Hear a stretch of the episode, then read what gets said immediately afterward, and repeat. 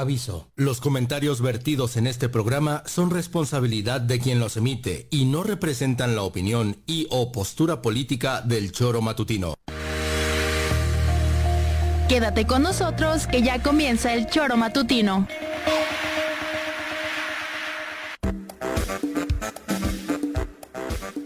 Porque somos quienes alegramos tus mañanas. Interactúa con nosotros y búscanos en nuestras redes sociales como El Choro Matutino. Sintonízanos desde nuestra página web www.elchoromatutino.com y llámanos a cabina al 777-311-6050 de lunes a viernes, de 7 a 9 de la mañana, por Radio Desafío y también por Irradia FM 103.7. Somos la mejor revista informativa del país. Somos... El Choro Matutino.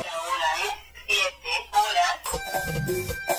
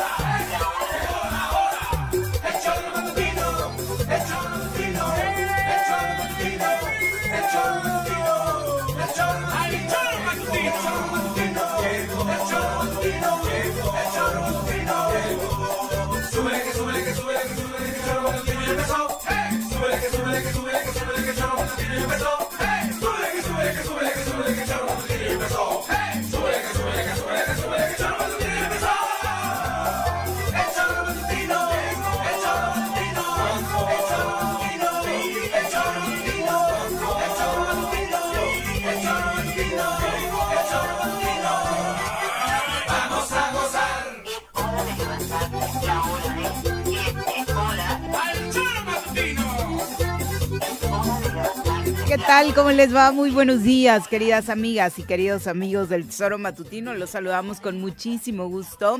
Hoy lunes 13 de noviembre del año 2023. Muchísimas gracias por despertar con nosotros para todos los que lo están haciendo, por continuar con sus actividades ya iniciadas de temprano, para los que madrugan, por supuesto, para los que van rumbo a la escuela, rumbo al trabajo. Un abrazo muy fuerte y muchísimas gracias por sintonizar la 103.7 de su FM. También el tesoromatutino.com, radiodesafío.mx o Facebook y YouTube en nuestro perfil oficial para seguir de cerca esta transmisión de dos horas del Tesoro Matutino. Muchísimas gracias de verdad por acompañarnos y recuerde que si no puede hacerlo de forma completa estas dos horas tempranito, las puede repasar más tarde a través de las redes sociales precisamente que le acabamos de mencionar o en Spotify donde está todos los días nuestro podcast. Así que arrancamos con, bueno, muchas cosas que platicar en este inicio de semana. Una de ellas, por supuesto, el resultado que ya pues preveíamos para Morelos en torno a quién coordinará los esfuerzos del Comité de Defensa de la Cuarta Transformación y quien a la postre se convertirá en candidata a la gubernatura del estado de Morelos por Morena. Finalmente es Margarita González Sarabia quien se queda con esta posición dentro de la decisión que toma y anuncia Morena el viernes pasado, quedando en segundo lugar Víctor Mercado y en tercer lugar Rabindranath Salazar. Sorpresivo el acomodo, el nombre, usted cuéntenos cómo le cayó la noticia si le sorprendió alguna de las posiciones y qué espera que suceda rumbo a 2024. Aquí la verdad es que usted lo sabe, sorpresa no hubo, se vislumbraba a todas luces y se mencionó no solamente en voz de Juan José eh, en su momento, sino también de varios de nuestros analistas que era precisamente pues el nombre que iba a terminar posicionándose como el ganador. Pepe, ¿cómo te va? Muy buenos días. Hola, ¿qué tal, Viri? Muy buenos días, buenos días, auditorio. Gracias por acompañarnos y gracias por iniciar la semana con nosotros. Pues como bien lo dice, sí, la noticia se fue alargando, alargando, alargando hasta ya entrada la noche. Fue cuando eh, en Morena su proceso se fue pues complicando, ¿no? Y lo curioso es, Viri, que este, decidieron ellos, eh, bueno, habían dicho que el 31 de octubre era cuando iba a ser la fecha definitiva en donde iban a anunciar justamente esto que anunciaron el viernes y que decidieron ellos eh, postergarlo 10 días, según decían por el huracán, mm. pero es un hecho que desde el 31 ya tenían los resultados, porque cuando las encuestadoras estaban dándolos a conocer, estaban haciendo un ejercicio de, pues, este, a ver, primero pasa este tal estado y eh, pues después vamos a decirlo ante la prensa, ¿no? Y eh, dar una en vivo de cómo daban los resultados cada una de las encuestadoras, la mayoría decía que sus ejercicios terminaron en octubre, es decir, tuvieron 10 días los sobres, tuvieron 10 días para operar políticamente, tuvieron 10 días para poder hacer los reacomodos y ajustes eh, necesarios, suficientes para que no eh, tuvieran rompimientos, aunque pareciera que en algunos estados sí los han tenido. El caso muy concreto de Puebla con Ignacio Mier, ahora ya más mesurado el día de ayer en esta asamblea que anunció, porque él queda en segundo lugar con una diferencia mínima de el otro, el quien es de Armenta, ¿no? Sí. De Armenta, entonces... Aparte, mi Nachito Mier el más comprometido con la causa. Pues es que impulsó todo, todo, lo que le pidieron en la Cámara de Diputados y pareciera que lo estaban excluyendo porque eh, en el momento dieron a conocer, daban a conocer quién era el hombre más posicionado y la mujer mejor posicionada. Y entonces al poner a la mujer mejor posicionada por encima de Ignacio Mier, pues excluían prácticamente a Ignacio Mier Exacto. en esa fórmula que estaban colocando allí, pero después decían, no, pues si es el que quedó en segundo lugar mejor posicionado, entonces puede este tener esta esta esta candidatura. ¿Qué es lo que- Jalisco también, ¿no? Exacto. El papá del Checo. bueno, el papá del Checo Del quedó Checo hasta original. abajo. Sí, sí, sí, del Sí. Checo original. Queda hasta abajo en las encuestas con un 1%. Ahí no como que las pavientos no... Sí, sí, sí, pero también no te lo explicas, ¿no? Que queda hasta bajísimo Claro. así. Pero sí, el aspavientos si quedas hasta abajo, pues no va. Y entonces dijo adiós a la política, adiós a Claudio Sheinbaum, aquel, aunque él era uno de los que estaban acompañando a Claudia por esta gira a nivel nacional. Y pues yo creo que a partir de ahí él sentía o se veía con esta posibilidad de poder tener un mejor resultado, ¿no? En el caso de Morelos, pues eh, como bien lo dices, aquí lo dijo este Juan José, era un eh, argumento que siempre el equipo de Margarita mencionaba, vamos a hacer nosotros porque somos cercanos al presidente.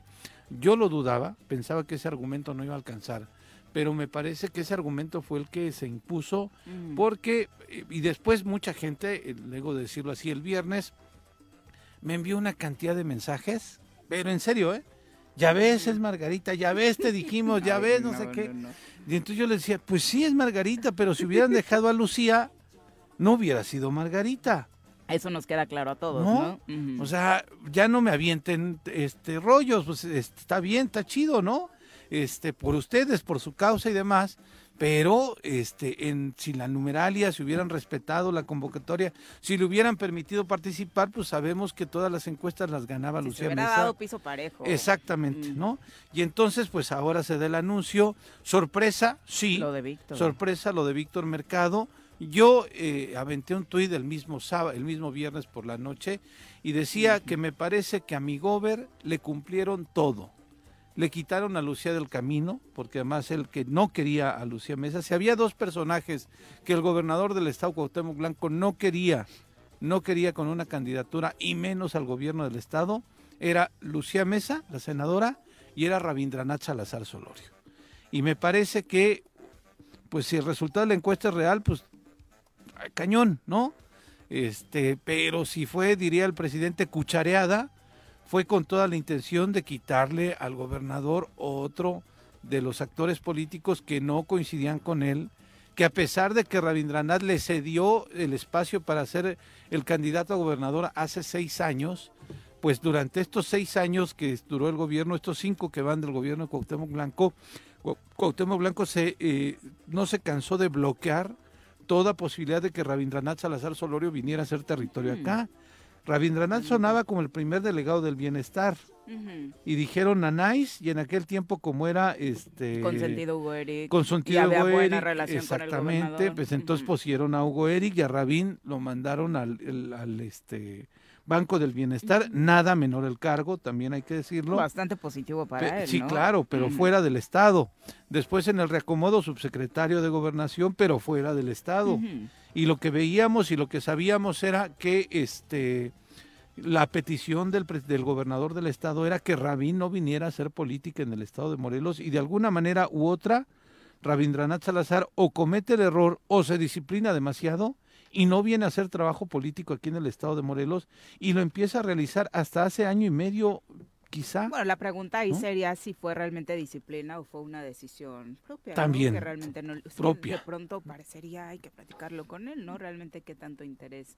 eh, pues realmente existía. Porque Pues de sí. pronto parecía, y, y los resultados a- así lo, lo revelan como que faltó ese empuje también de ese lado. Usted, cuéntenos, ¿se la cree o no se la creen que así quedaron precisamente los números en las encuestas? Vamos a saludar a quien nos acompaña esta mañana en comentarios. Ladies and gentlemen, llegó en esta esquina de la cabina del Zor Matutino el terror de Juan José R.C., el amigo de todas las colonias de Cuernavaca, águila de nacimiento, merengue por adopción y vaquero por decisión, un político de altura. Él es Francisco Paco Santillán.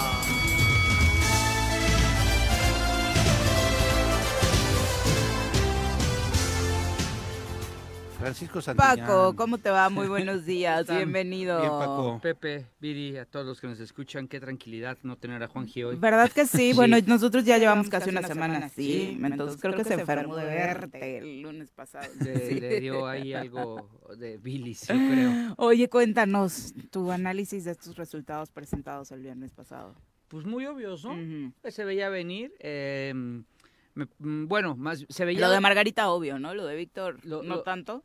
Mira, al final creo que le, mandaron un mensaje a, Blanco en el sentido de tú no vas a poner porque no levantaron al 100 tus candidatos, pero ahí te va el premio de consolación con el Senado 1, ¿no? Y pues muchos cadáveres políticos en el camino, ¿no? De personas que pues tenían también este una trascendencia importante, ¿no? Mm. ustedes mencionaban a Rabín, por supuesto. Eh, yo nunca me creí lo del doctor Juan, ¿no? Eh, creo que el nivel de conocimiento sí era alto, pues es Juan Salgado Brito, pero nunca me creí la parte en que él tenía posibilidades reales, ¿no? Mm, veía algunos ahí especular en torno a su persona. La verdad es que el doctor eh, que tiene todo mi respeto, pero está completamente... Em, Tenía mucho tiempo. Pero es súper ilógico que primero sí bien posicionado y después no. Eh, pues porque lo que tengo la impresión es que, digo, yo soy de los que no creen la encuesta. Yo, yo creo que la encuesta no, no fue una encuesta. no sucedió. Yo creo que solo encuestaron en Palacio Nacional y ya, ¿no? Y, de ahí de ahí surgió la decisión. Pero pero bueno, pues ya está muy ya está cantado el tiro, ¿no? Dirían este por ahí en mi barrio, pues es Lucy contra Margarita. No, a Lucy sí la dejan los panistas, ¿no? Bueno, ahorita más bien es no sabemos si va a haber una tercera, porque los panistas en este momento no han firmado la coalición, pero es una coalición que ya firmaron PRI, PRD y RSP, ¿no? Una candidatura común. Común. Común. Entonces, eh, en este momento Lucy sería es candidata de, bueno, será candidata de esos de partidos, frente. Habrá que ver cuál es la decisión del PAN. Yo creo que lo sensato en el PAN sería eh, tomar una decisión para que haya dos, dos ejes, ¿no? Eh, ah, bueno, van a ser tres porque MC se mantiene en, solo. Solo, pero bueno, también no descartando la posibilidad de que PAN vaya con MC, ¿eh? Este, que ya se ha dado. Sí. Se dio hace, ocho, hace seis años. Hace, seis, hace ocho días. No, hace seis años con el doctor Caballero. Puede darse un escenario en donde PAN... Había estado bastante alejaditos este sexenio. Y Morelos progresa, ojo, ¿eh?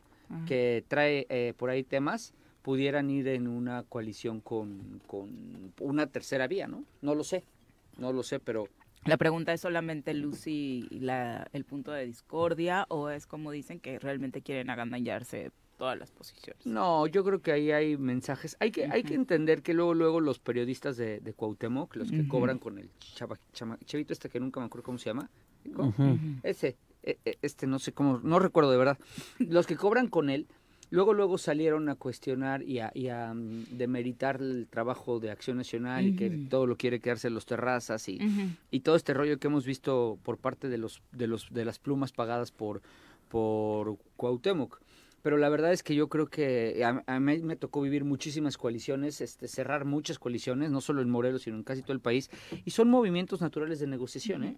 Eh, al final, yo creo, yo tengo la impresión que que las cosas cuando vayan tomando su rumbo, pues vamos a ver. Eh, yo, yo tengo la impresión de que el PAN sí va a terminar sumado en el frente.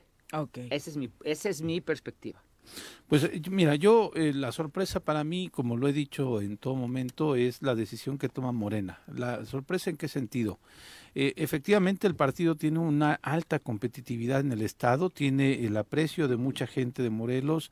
Eh, yo creo que más por la situación de eh, afinidad política del Estado hacia Andrés Manuel López Obrador, que pues evidentemente no al gobierno local, que pues ha sido todo lo contrario a la cuarta transformación, a lo que Andrés Manuel López Obrador ha tratado de implementar a nivel nacional, y es por ello que Morena tiene una alta competitividad y reconocimiento de la gente de Morelos. Lo que me sorprende es que vayan a la candidatura dos personas, una que perdió una elección en el 2013, que ha sido su único antecedente de participación política en la urna, Margarita González Mm, Arabia, ujú. como su carta fuerte, y la carta dos, que es la del Senado, una persona que no ha participado nunca, nunca, nunca en una elección de manera directa que hizo su partido político, el Renovación Política Morelense, hace tres años, y que perdió su registro Cierto. este No Víctor. Mercado, claro, ¿no? Entonces, esas, si esas son las consideraciones para tomar una decisión política en Morena, me parece que desde el arranque son, pues si no las más equivocadas, son las que no te garantizan que lleves a dos perfiles ganadores o dos perfiles con rentabilidad política de cara al proceso electoral más importante porque es la gubernatura y el senado de esta de- en esta competencia. Cierto. En el otro caso, yo creo que Acción Nacional está estirando la cuerda, así lo considero, eh, con la información que, que- que yo tengo, pero además, si Acción Nacional se sale del frente, entonces se meten en un problema en el frente a nivel nacional, porque las eh, alianzas y las decisiones que se tomaron con el PRI, con el PAN, con el PRD, son decisiones que, desde luego, a mí tampoco me gustan mucho, ¿no? Si estuviera en esa alianza, en donde dicen en tal lugar te toca a ti, en tal lugar me toca a mí, en tal lugar de más. Sí, y en Entonces, ta- y por en tal lugar, poner- si me enojo, me salgo. Claro, ¿no? y entonces si, si, si su enojo es aquí, o si quieren imponer sus condiciones los terrazas, o incluso eh, dándolo ah, para beneficio de la duda, si el PAN y el si, perdón, si el PRI y el PRD estuvieran queriendo ahogar al PAN en esta alianza, pues me parece que descompondrían toda la composición del frente a nivel nacional y pondrían en duda cuestiones de género en otros eh, estados, ¿no? Sí. Yucatán en donde irían y pondrían en duda pues este también acuerdos nacionales. Por eso creo yo que Aunque aquí también es una aquí- disputa entre la dirigencia local y la nacional. Nunca han tenido como los mejores acuerdos, ¿no? Ni se han No, acomodado de la No, mejor no, forma, los, ¿o sí? no, los terrazas son muy cercanos ¿A a Marco? Marco Cortés. Eso, eso no tengo la menor duda. Eh, Porque también había una especulación de que a raíz de lo sucedido en la intermedia, con este tema de eh, uno de los terrazas colándose como indígena y poniendo por ahí en vilo alguna de las candidaturas, pudiera haberse roto esa sí, relación. pero no sé. no olvides que. Juan Carlos, el mayor de Es ellos, parte del Comité Nacional, es ¿no? secretario general adjunto del- en el Comité Nacional. Hay, y además, mire, yo, yo siempre he dicho que el PAN, puedo yo no, no coincidir casi nada en su ideología, pero sí me gusta que es un partido muy democrático. El PAN, mi reconocimiento a su estructura interna. Entonces, en muchas ocasiones, eh, en el PAN sí juegan los comités directivos estatales, a reserva O sea, de si las- les dan voz. sí les dan voz y voto y toma de decisiones. En- ya pasó en el 18, Ujú. el, el- cuando no quisieron ir con Galloso en la, en la, Sí, en coalición, y fue rotundo el no por parte de Acción Nacional. y rotundo el fracaso Y también. rotundo el fracaso, desde Está luego. rotundo el fracaso también, ¿eh? Más bien, rotunda ¿Qué la, conse- ganaron? rotunda la consecuencia. Sí, claro. Sí, porque sí, ahí sí. tenemos a ya sabes quién eh, como Gobernándonos. producto de ujú. esa- como producto de esa consecuencia, ¿no? Y, y Digo que, que también Pero de forma con el- individual a Caballero le fue mejor. Sí, le fue ¿no? mejor. pues fue el segundo lugar. Sí, claro, sí, sí, sí. fue el segundo lugar. Pero con una diferencia bastante Sí, importante, ¿no? Muchos, creo que 400 mil ¿Cuántos, ¿Cuántos diputados tuvo el PAN? Uno. Dalila, Ruri, nada más. Nada más. Entonces, nada más que se acuerden también de ese y no antecedente. ganaron casi ninguna. No ganaron casi nada, no ¿no? No. La alcaldía Yecapixtla, ¿no? Ajá. Pero con Pero eso, con este, eh, Ayala. Con ¿no? liderazgos locales. tiempo- Sí, con Sí, el ¿no? Junior. No, también. la Pero no era- Junior, Ah, no, con Junior la ganó con Alianza. Nueva Alianza, es Sí. cierto, sí. Entonces también que al, que al PAN recuerde esa eh, decisión que tomó, muy digna, porque en aquel momento hasta se las compro, ¿eh? No querer ir con Graco ni con Galloso. Sonaba muy bien. Lo entiendo perfectamente, ¿eh? Sí. Este, bueno, muchos que estábamos ahí, Dicen y yo. no fuimos con Galloso, Sí. ¿no? Sí, la neta, ¿no? Este, pero pues, aguantamos eh, eh, porque estábamos en ese proyecto político del PRD con Graco, Sí. así lo asumo, pero yo no hice campaña con Rodrigo Galloso, ¿no? Entonces, Claro. muy digna la posición del PAN en Del aquel PAN. momento, pero vean sus resultados, ¿eh? Solitos ni a la esquina llegaron. De hecho, Y ahora, ahora, el único perfil competitivo que podrían tener es José Luis Uriostegui. Mm, Y yo no veo a José Luis No, Uriostegui lo- Ya- ya queriendo se bajó, disputar a ¿no? nivel estatal. pero tampoco ¿No? es tan competitivo ya, eh, Pepe, desde Ah, mi no, punto bueno. de vista.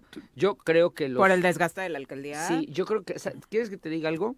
Yo creo que lo único competitivo que en este, más bien lo competitivo que tiene el PAN en este momento es la fuerza del PAN, del PAN, como marca en Cuernavaca. En Cuernavaca. Creo que- y Paco. Sánchez Y Paco Sánchez. como claro, una persona que gana elecciones. Claro, ¿no? claro, ahí En está. Yecapix, Su claro, voto duro. ¿no? Sí, Ne- sin negar también que Andy le ha hecho un buen trabajo. Claro, sí, sí, sí, desde buen luego. trabajo en tierra. Pero ¿no? ni siquiera es panista. panista va. Panista. Sí, sé. no, ella No, llega como sí. ciudadana. no sé, pero yo, mira, yo sí creo que van a tener que tomar, vienen decisiones importantes de aquí al 25 de noviembre, que es la fecha límite para cerrar este, las coaliciones Sí. como tal. Y, y yo, yo tengo la impresión de que el PAN va a jugar tanto con el coqueteo hacia el Movimiento Ciudadano y la posibilidad de hacer una coalición que ya la hizo en el, en el, es más, en el 18 el PAN sí fue con, fue con Movimiento Ciudadano. Sí, claro. ¿no? sí, sí, cuando, sí. cuando ya no se suma con el PRD, van como candidato como caballero, ¿no? Eh, sin olvidar que en este momento PAN y MC son dos y tres en los lugares de fuerzas políticas de votaciones, ¿no? Entonces, Pero dame un perfil donde vaya el PAN y MC. bueno, es que también te voy a decir algo.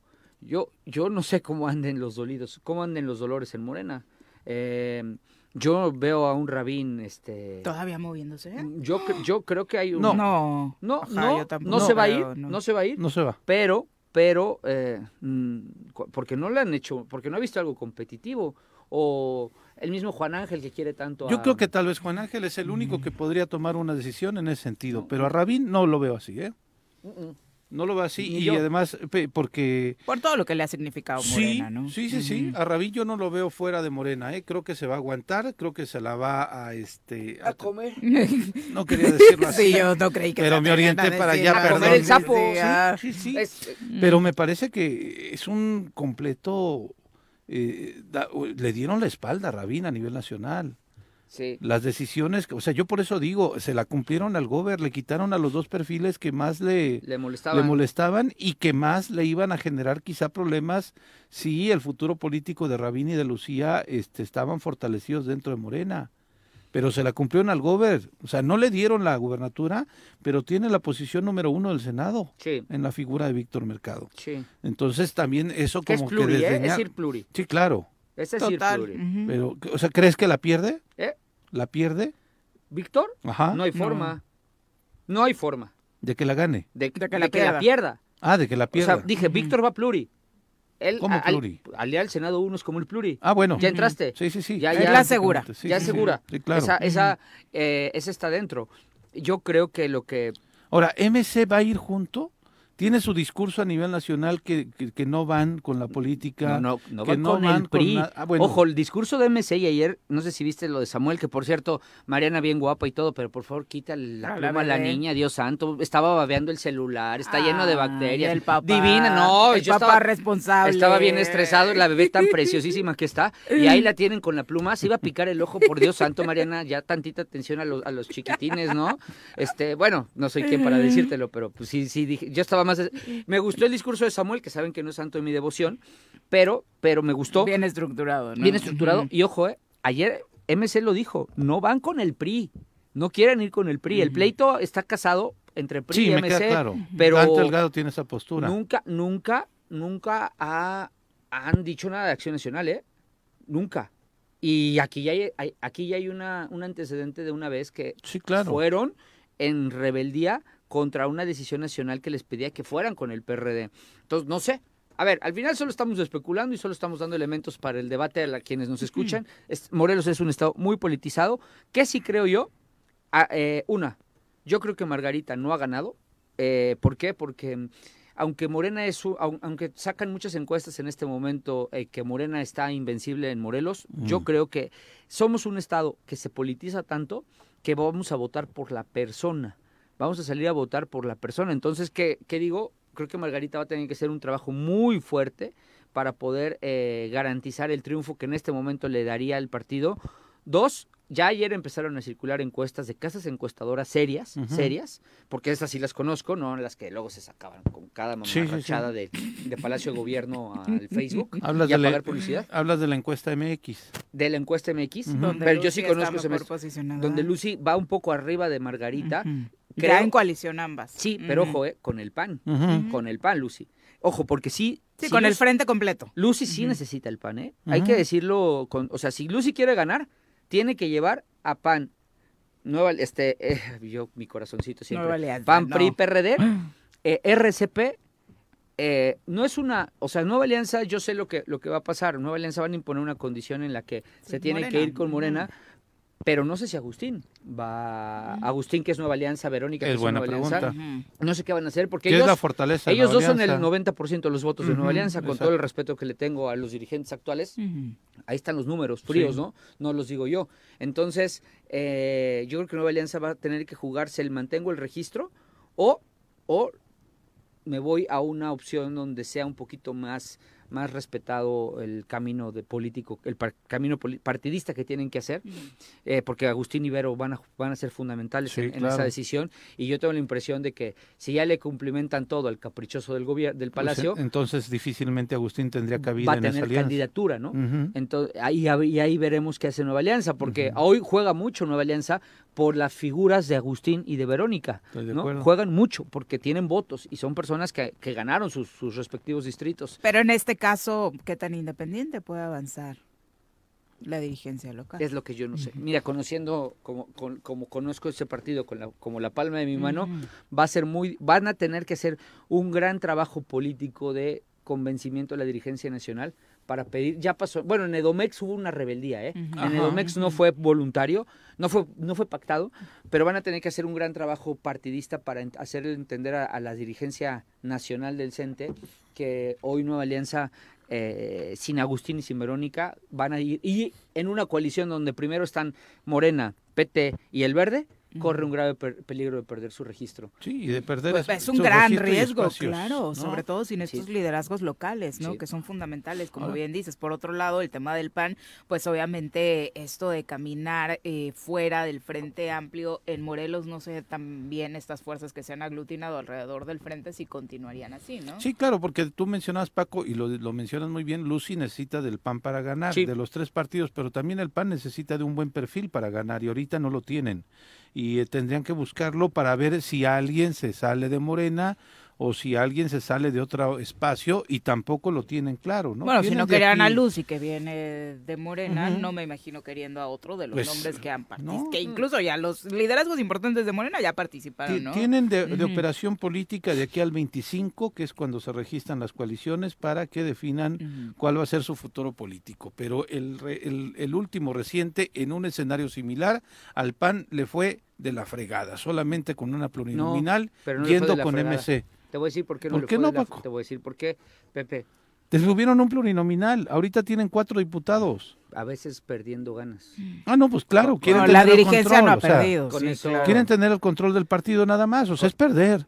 Pero estoy hablando de Acción Nacional, no de sus dirigentes. ¿Quién perdió? Y su, de Acción Nacional, ¿Y quién su ganó? militancia, sus dirigentes. Y, Los tres y hermanos. muchas veces, ¿qué es lo que les importa a los tomadores Sí, claro, de decisiones? ganar Yo, ellos. A ver, te voy a poner un ejemplo, Pepe. Por eso Por- no sonaba loca esta situación. De en que la ellos tres son los que están los- amagando, porque quieren tener una negociación en beneficio de ellos tres nada más. Bueno, y no están pensando en toda la militancia Yo del PAN sé, y lo que ver, pueden avanzar. a ver, yo sé que el, Porque pro- el un, problema... una, una, una, un gobierno de coalición es gobernar los tres partidos o los demás. Pero a ver, yo Y te voy a entonces decir... Acción Nacional tendría posiciones en el gobierno del Estado. Pero también juega con esta pauta de que sus números son mucho mejores y que la- el frente Claro. los necesita. Pero a ver, Sí. vamos, vamos, vamos diciendo las cosas que, ahora sí que soltando un poquito lo que sabemos. Yo sé, para que tampoco, porque muchas veces, insisto, las plumas de- del gobierno mandan esos mensajes para demeritar lo, lo que está haciendo el frente o lo que quiere hacer el frente. A ver, ¿dónde están entrampados? Hasta donde yo sé, en Ciudad Ayala. En Ciudad Ayala están entrampados PAN contra Morelos Progresa porque el dirigente de Morelos Progresa es de Ayala y, y Sí. quiere participar. Eh, están entrampados porque el PAN está defendiendo su bastión, que es, que es Cuernavaca. Y en Cuernavaca se quieren meter personajes de otros partidos políticos que no tienen absolutamente nada que hacer de Cuernavaca. No son de Cuernavaca, pero lo quieren ver como una plataforma porque como ya han perdido muchas elecciones en sus zonas, en sus distritos, eh, ahora quieren venir a Cuernavaca como pensando que aquí se diluye un poco más la figura de las personas y se va un poquito más a los partidos y utilizar, utilizar la plataforma PAN para ganar en Cuernavaca. Entonces Cuernavaca y Ayala son los que son están siendo eh, el, el, el, el, problema es que Ayala lo gana Acción Nacional con el Junior, sí. ¿no? Con Isaac Pimentel, pero Isaac Pimentel ya no está en el PAN. Pero quieren ¿Y cómo al peleas? secretario general. Ah, pero el secretario general ha aparecido en eventos de Morena. pues Entonces, ahí es la, bueno, la- ese es el debate que yo, que yo sé que está Del- sucediendo. allá en Ayala me parece totalmente ilógico eso, que el PAN defienda a capa y espada Ayala. Me Y- parece una. de acuerdo un- contigo. pero Cuernavaca me parece que es su bastión, me Por- parece que es su fortaleza política y ahí sí compartiría con Que ellos les toca mano. El hecho que les toca mano. Porque ¿no? además, o sea, en Cuernavaca, ¿qué tienes? La presidencia, las dos diputaciones locales y la federal. Quito, regidurías y sindicatura. Sí. Esas son las cuatro, los cuatro espacios Sí. que se juegan. Pues evidentemente el PAN, salvo la federal, ha ganado todas. Ganó la, la alcaldía y ganó las dos Sí, locales. es. Y cuando menos, tiene que buscar que sus cuadros... Ojo, el distrito 1 lo gana gracias Al. PSD, Sí, no al PAN solo. No, no, no, lo El gana PAN con el solo lo gana Andy. Morena. Sí, claro, si no hubiera sido por PSD Andy no hubiera ganado. Exactamente. Eso, eso está claro. También que eso es otro análisis, ¿no? Así es. Ahora bien, ahora, eh, el problema es que en estos cuatro espacios, sí, se quieren meter otros partidos y el PAN pues tiene que defender. Estoy porque además, si tú dijeras que los otros partidos traen eh, Al gran cuadro. a, a Paco Santillán, a, Mari Velázquez, va. Algunos dicen que la traen, ¿eh? Bueno, sí, ahorita En- platicamos. Sí, sí, pero no, no la trae eh, eh, quienes se quieren meter, ¿no? Y, y quieren meter a personajes que no son de Cuernavaca, que no han ganado nada en Cuernavaca, que no conocen Cuernavaca y que no lo sienten. ¿A quién, por ejemplo? Luego te digo. Ay. Pero ya sabes, ya di muchas pistas. Ya di muchísimas pistas. No son de aquí, no han ganado nunca, no los conocen y ya han perdido todas sus elecciones anteriores en sus distritos. Ya, más no puedo decirte, Viri, ¿no? ¿No? Este, entonces, ahí evidentemente, pues el PAN dice, no, no, a ver, y, espérate, ¿no? Espera, esto, esto es para acá.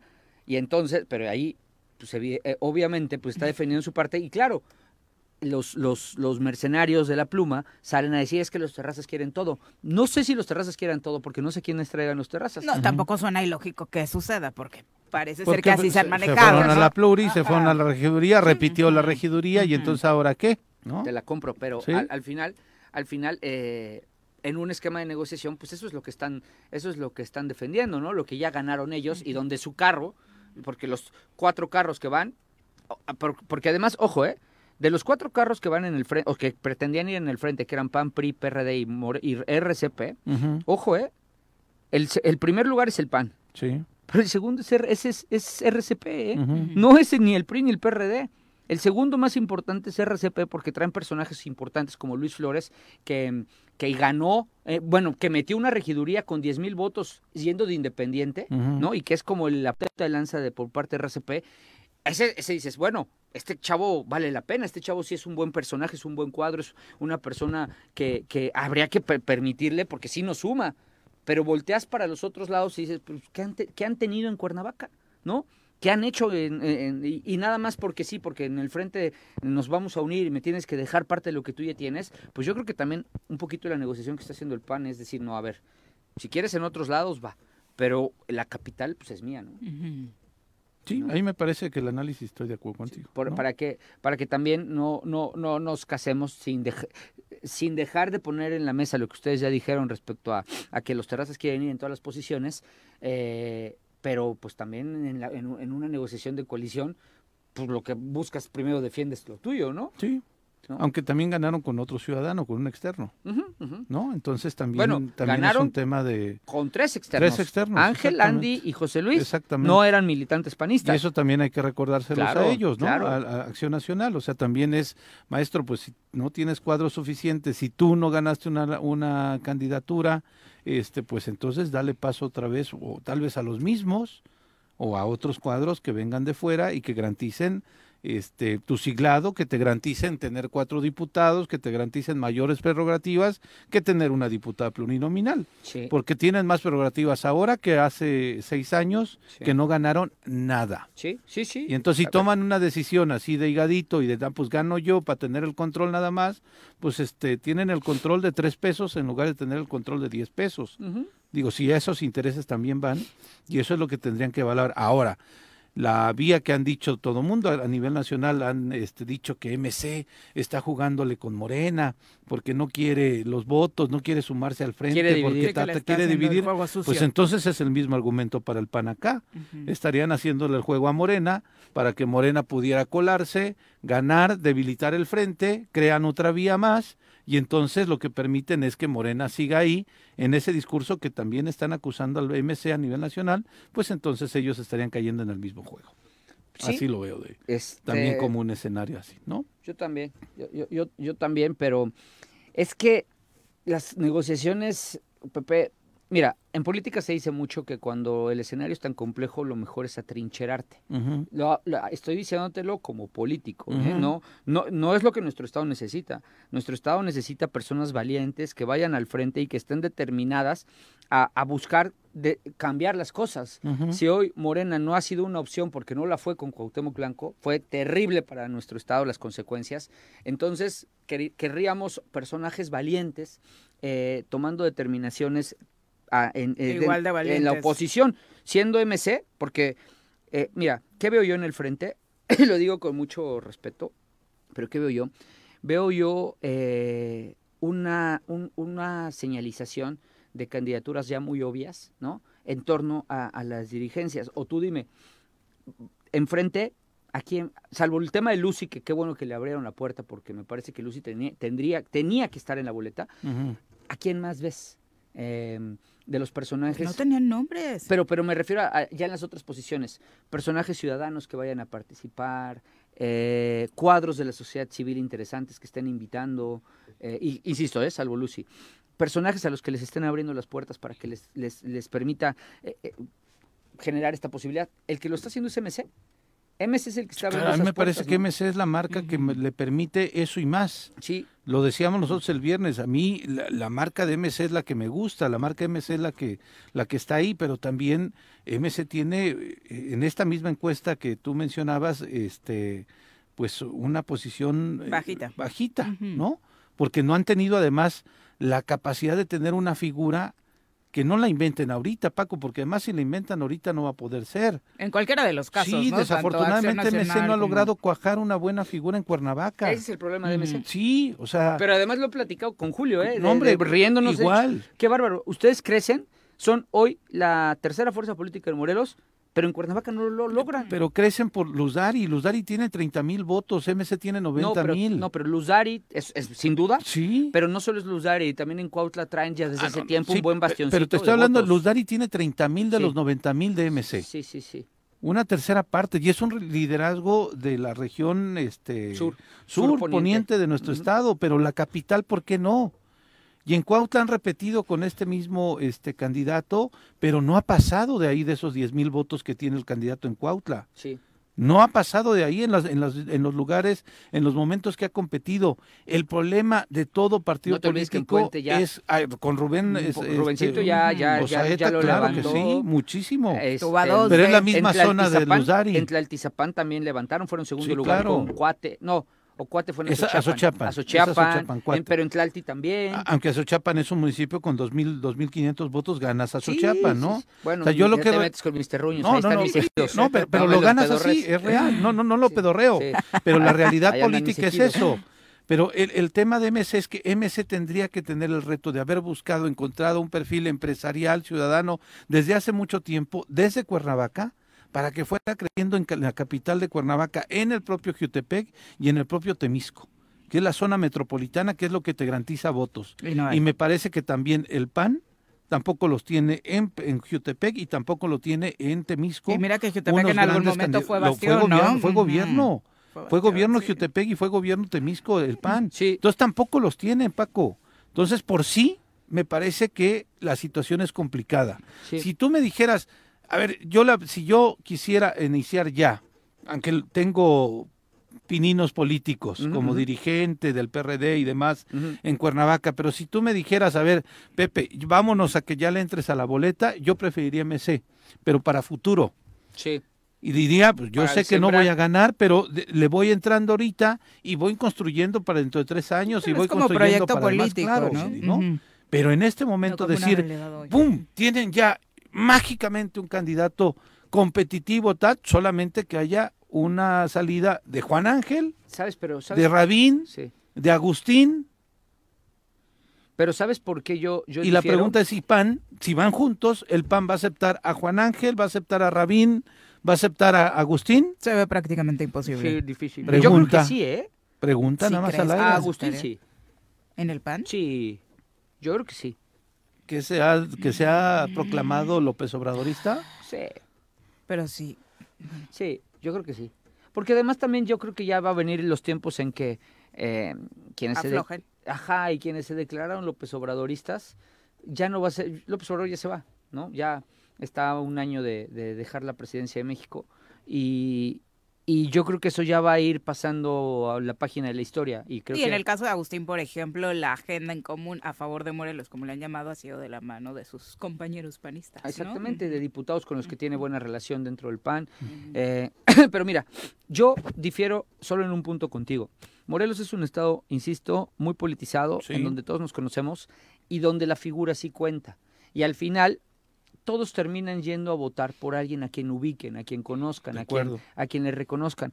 Eh, los partidos juegan, sí, sí tienen. Ir por Morena no es lo mismo que ir por, como lo dices tú, por MC o por otro partido, pero, pero sí creo que, que hoy, si Morena eh, toma una decisión equivocada, como en la, por ejemplo en torno a la alcaldía, es a, lo que, es a lo que le están apostando. Uy. Por eso hay tanto problema por Sí. Cuernavaca, porque le están apostando que se van a equivocar en Morena, en Cuernavaca, con la candidatura, y claro, se vuelve, se vuelve eh, un manjar delicioso para quienes no tienen salida dentro de sus zonas, quienes no han hecho nada en sus zonas, en sus territorios, y dicen, pues claro, pues aquí si, si, si se equivoca Morena, aquí seguro vamos a ganar, con el PAN.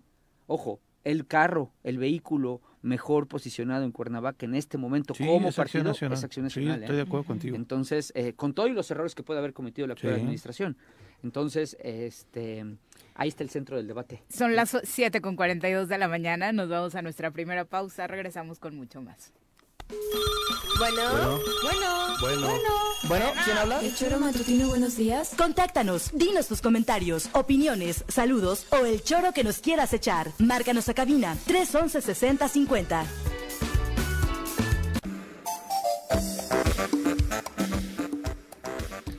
Siete con 49 de la mañana, gracias por continuar con nosotros. Muchas eh, pues eh, especulaciones también por parte del auditorio, análisis sobre estos movimientos que se están dando a raíz de la determinación de Margarita González Arabia con eh, Morena rumbo a la gubernatura en 2024 y bueno, a lo que usted ya sabe ha sucedido con este análisis que se hizo en la primera parte con los otros partidos y sus reacomodos.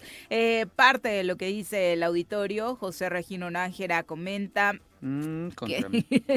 Mi fan. es sobre Mi profe fan. sobre Morena dice, el PAN democrático creo que no, aunque el PAN tenga coalición no gana. Mi análisis es ese, Morena no tiene contrincante en Morelos, PRI, PAN y PRD se van a destruir entre ellos y MC solo no gana. Y la unidad de Morelos de Juanjo no sé con quién va a jugar, esa esa que proponía y que estaba pugnando Juan José porque bajo este escenario yo veo a Morena como un partido La aceptación de Margarita fue buena en el evento Nadie que tuvo no. este Y la de Víctor Mercado semana, ¿no? también, porque va a hacer campaña juntos, ¿eh?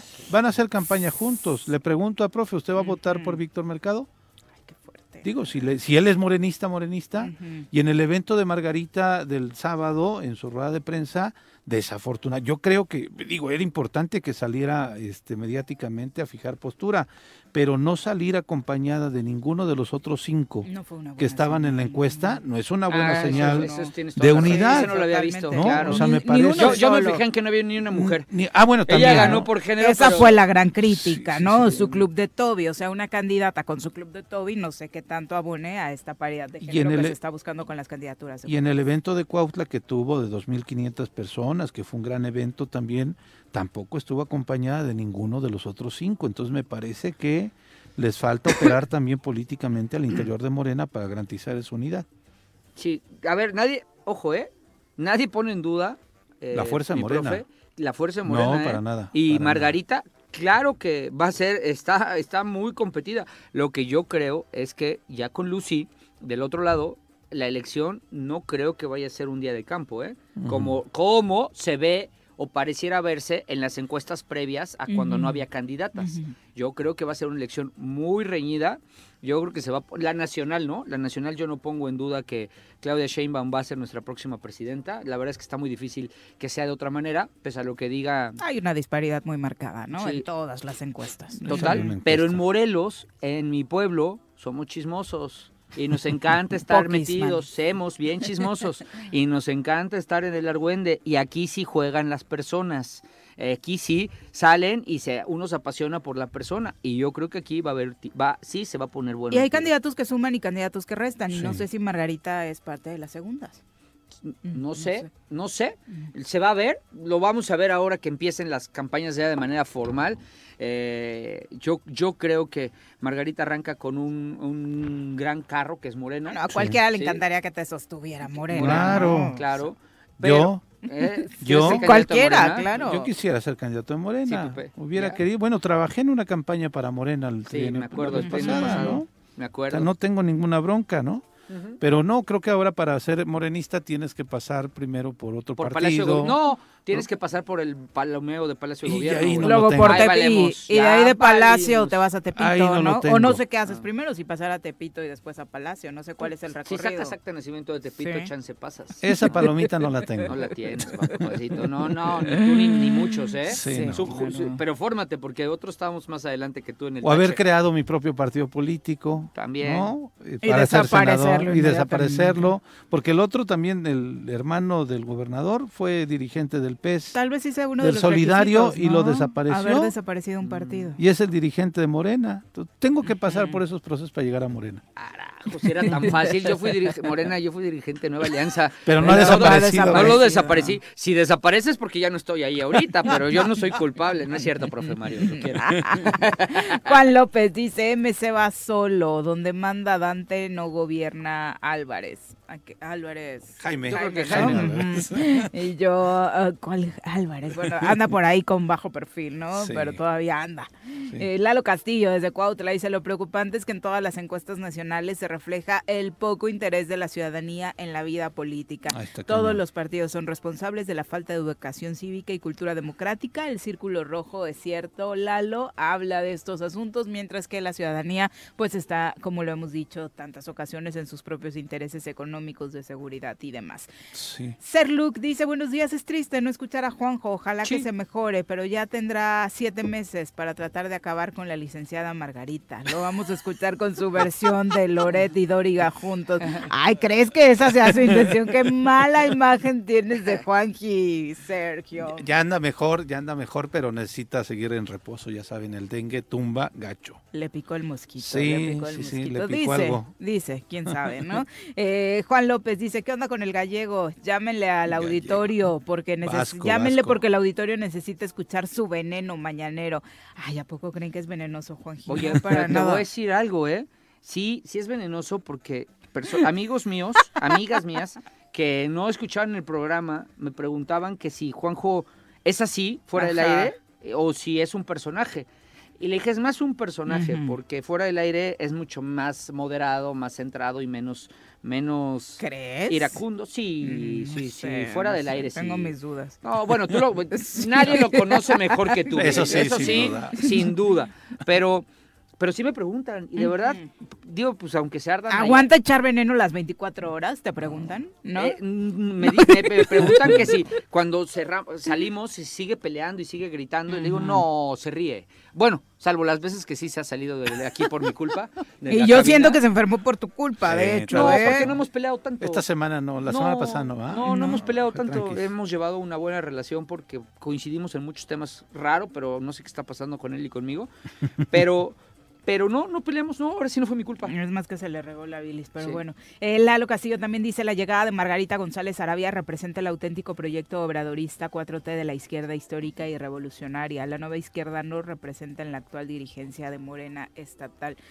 Bueno, Bueno, se vale Lalo, vista, que ¿no? eres de los que sí la identifica, sí. Lalo- Eh, Lalo ahora es- que estaban invocando a Juanjo, él diría, pero si estuvo en varios gobiernos panistas, ¿dónde quedó en ese momento? Que el PAN no? siempre dijo, ojo, hoy ando como tratando de equilibrar un poquito, pero el PAN siempre dijo que Margarita era la invitación que le hacía a la izquierda a sus gobiernos, ¿eh? Eh, Yo, yo, yo lo recuerdo, que a ella la traí, sí la traían como una persona de izquierda y que era como que el PAN diciendo, pero vean qué plurales somos que hasta incluimos a personas de la izquierda, ¿no? Sí Ujú. recuerdo bien esos, esas épocas y recuerdo el argumento. Eso no es justificación, ¿no? Al final los morenistas tendrán que decir si se identifican con ella. ¿Y yo qué? Pues yo no soy de izquierda. Y si realmente representa esto que está diciendo Lalo, Así ¿no? es. Eh, Pati Delgado manda saludos, dice qué bueno que no aposté la comida. ¿Te iba a apostar una comida? Ah, sí, porque es que ¿por yo en el noticiero de mediodía del viernes mencioné, este, va a ser Margarita y quien no crea que sea Margarita le ha puesto una comida. Puta, ¿sabes cuántas botellas perdí yo? Por, yo hice, me puse a apostar que a fuerzas tenían que incluir a Lucy en la encuesta. Ajá. ¿Ustedes, ¿Ustedes creen que estoy mal? No. ¿Ustedes creen que estaba Yo mal mi apuesta? Bueno, Yo también. perdí tres botellas de mezcal y dos de tequila. Apenas he pagado tres, ¿no?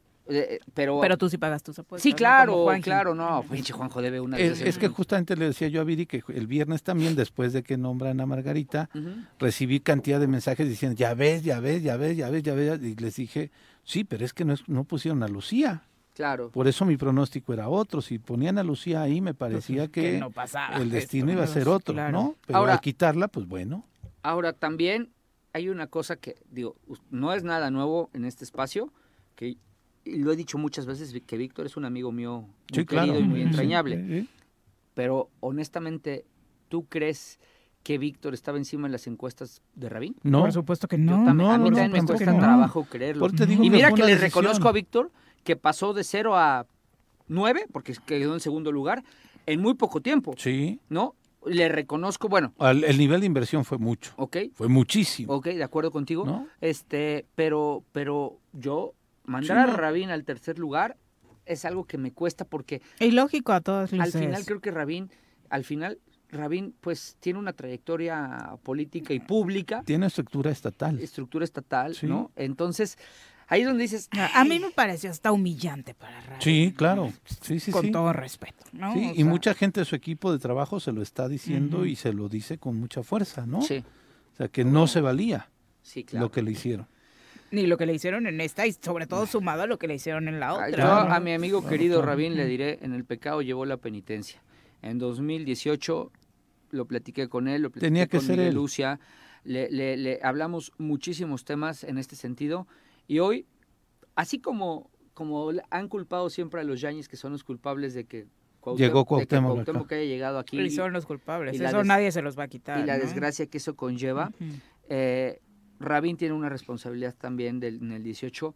Lo digo a mi amigo querido, Sí, se lo diría de frente si estuviera aquí, porque en el 18 eh, la falta de, de- de determinación l- hizo que, y- Se diera el espacio. que se diera el espacio cuando él, si hubiera sido el candidato Morena, Ganaba. le hubiera ganado Pues Cuauhtémoc al Blanco. momento suena muy lógico y muy eh, pues, significativo para su compromiso con la transformación del país, ¿no? Las ocasiones en las que hemos platicado con él de esto era yo prioricé que el proyecto de Andrés Manuel ganara sabiendo que eso al final iba a repercutir en un bienestar para Morelos. ¿no? Así es. Su- su.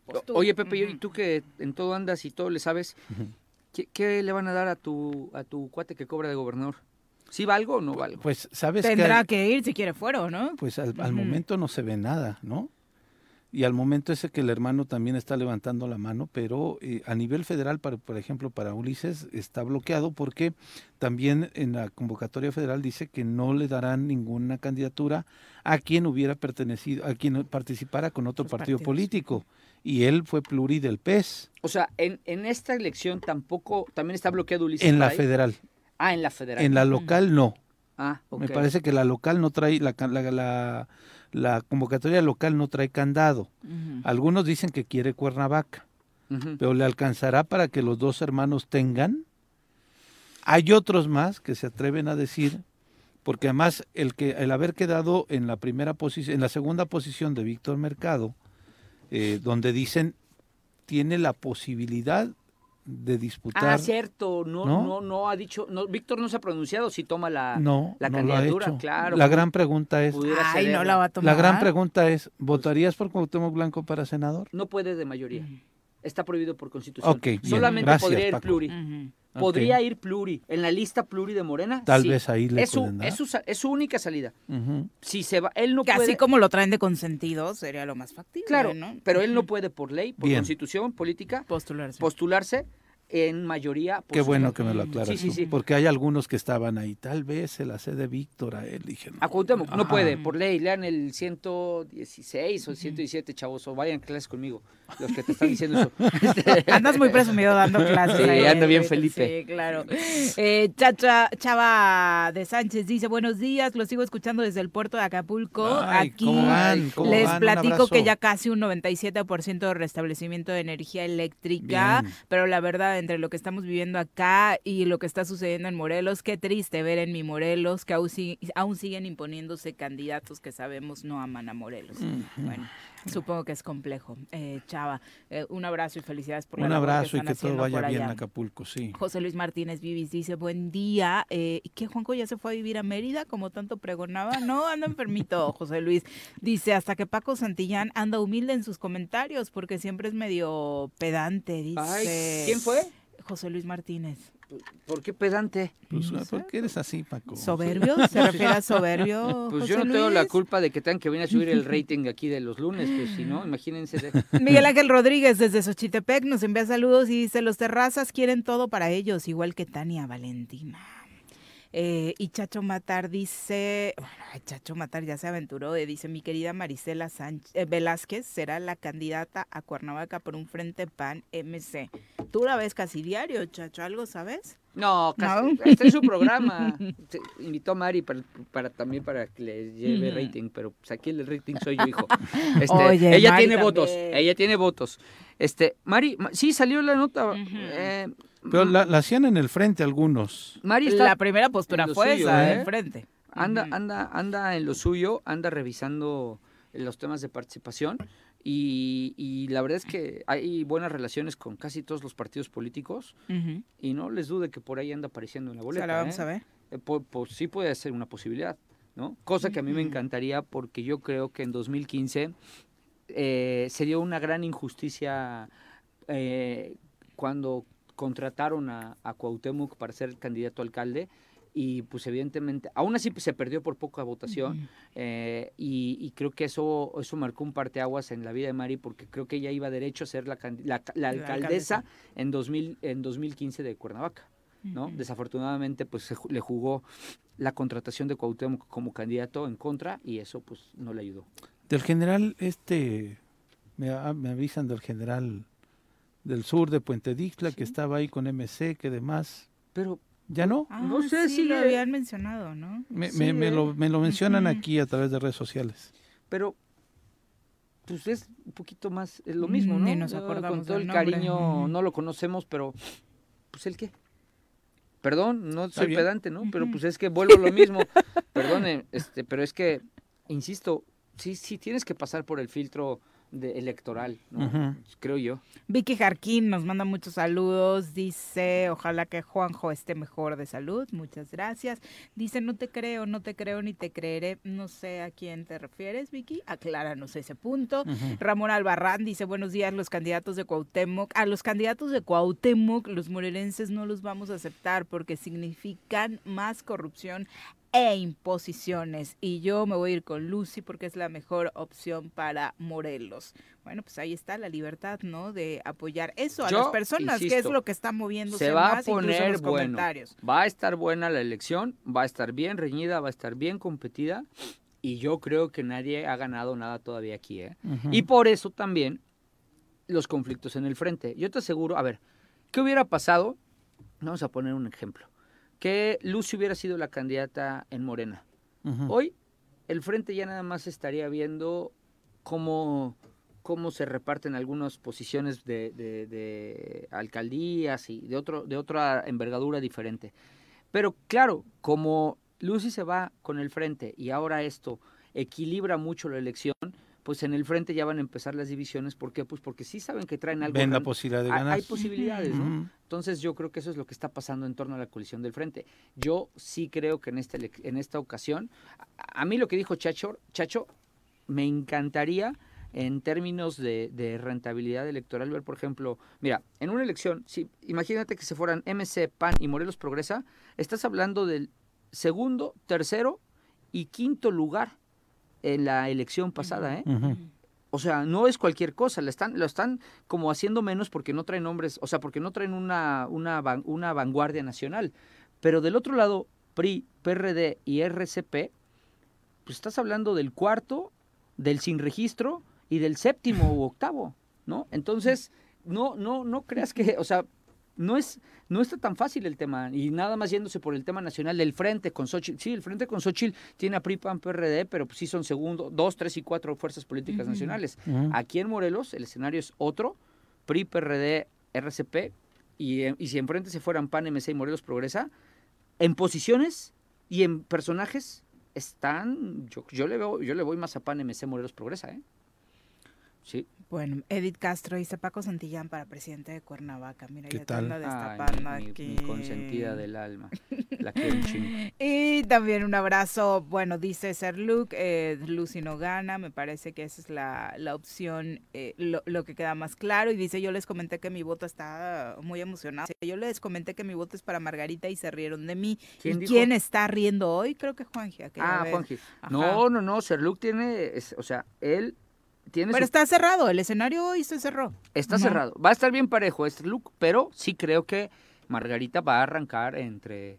Eh, eh, no sé si esta encuesta sea, está bien, yo conozco la casa y es buena, en primero, segundo, pero está bien pareja la elección. ¿eh? Josefina Cortés dice Juan Ángel para presidente municipal de Cuernavaca y coincide con lo que nos comenta el Barto a través de Twitter. Dice eh, que justo, eh, bueno, ya perdí por aquí el comentario, creo que sí era el Barto, que nos decía que justo Juan Ángel pues sí tiene esa opción también, ¿no? De ir por, por Cuernavaca, ¿no? Porque incluso tiene eh, presidencia en Cuernavaca?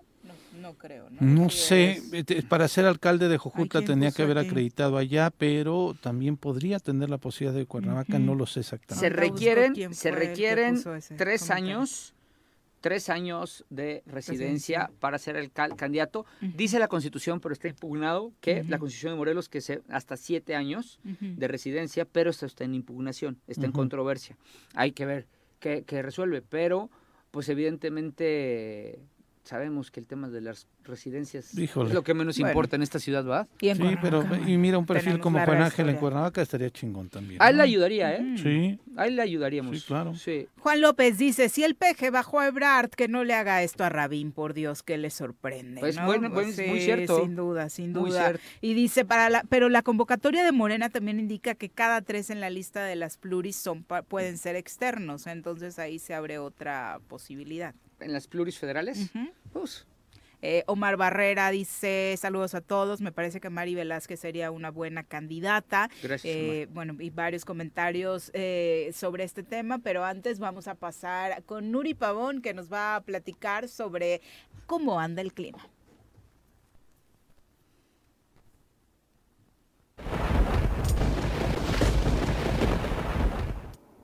Nuri, ¿cómo te va? Muy buenos días. Hola Viridiana, muy buenos días, un gusto saludarte, un saludo también para el auditorio, deseándoles un excelente inicio de semana. Oye, cuéntanos, ¿cómo pinta esta semanita? Tuvimos por ahí algún tema de eh, lluviecita, como nos habías adelantado. Así es, lo que fue la semana pasada o estos últimos días estuvimos ahí teniendo condiciones de precipitaciones en el estado de Morelos. Se activó lo que fue la corriente en chorro subtropical y esto ocasionó eh, lo que fue el aporte hacia el interior de del país de humedad y nos generó estas lluvias. Eh, como de manera comentario, lo que fue octubre lo estuvimos cerrando con lluvias por arriba de lo normal, fueron 115 milímetros. Nos llovió más en octubre que en septiembre, increíblemente. estuvimos eh, teniendo más acumulados ahí de lluvias, ahí tuvimos algunas lluvias importantes. Eh, y noviembre, ahorita lo que va de estos 12 días, tuvimos o ya seguimos teniendo un acumulado de 19.4 milímetros Eh, lo que podemos adelantar esta semana Hoy vamos a estar teniendo todavía condiciones ahí de algunas precipitaciones, eh, chubascos que pudiéramos estar teniendo muy puntuales, principalmente en la zona norte del estado. Esto asociado a que tenemos el Frente Frío número 9. Viene muy lento el Frente Frío. Desde el día miércoles entró a lo que fue la República Mexicana y hoy todavía se encuentra estacionario desde lo que es el centro hacia el oriente del país. Esto nos va a seguir generando probabilidad de estas lluvias. Eh, vamos a estar esperando este, lo que es la zona metropolitana de Cuernavaca de lluvias de 0.1 a 5 milímetros y del centro al sur es baja la probabilidad de lluvias para el día de hoy. Las temperaturas en la zona metropolitana de Cuernavaca hoy amaneciendo a 15 grados, la máxima la vamos a estar esperando de 28, 29 grados vamos a tener cielo mayormente despejado y eso va a permitir esta recuperación. En lo que es la zona de los Altos de Morelos, Huitzilac, hoy una temperatura eh, mínima de 10, 11 grados, máximas que vamos a estar esperando a 22. Zona Oriente, Cuautla, temperaturas de 16, máximas de 29 grados. Y en la zona sur, Cojutla, 35, 36 grados, con mínimas de 17 grados centígrados. Ya a partir del día de mañana se ve eh, baja probabilidad de lluvias y es en lo que ya resta la semana y podríamos estar adelantando que ya fueron los últimos días de lluvias en lo que es el año, al menos que llegamos a, tener algún fenómeno importante como algún frente frío que nos llegue a ocasionar ahí lluvias, pero ya serían prácticamente con el cierre del día de hoy los últimos días de precipitaciones en el año para el estado de Morelos. Perfecto. Muchas gracias. no, no, no, no, no, todo bien, todo bien, todo bien. Ya estamos prevenidos precisamente con este tema, Nuri. Muchas gracias. Buenos días. Buen día, un gusto saludar. Igualmente, hasta luego. Son las 8 con 13, vamos a pausa, volvemos con más. Héroes vuelven al choro después del corte.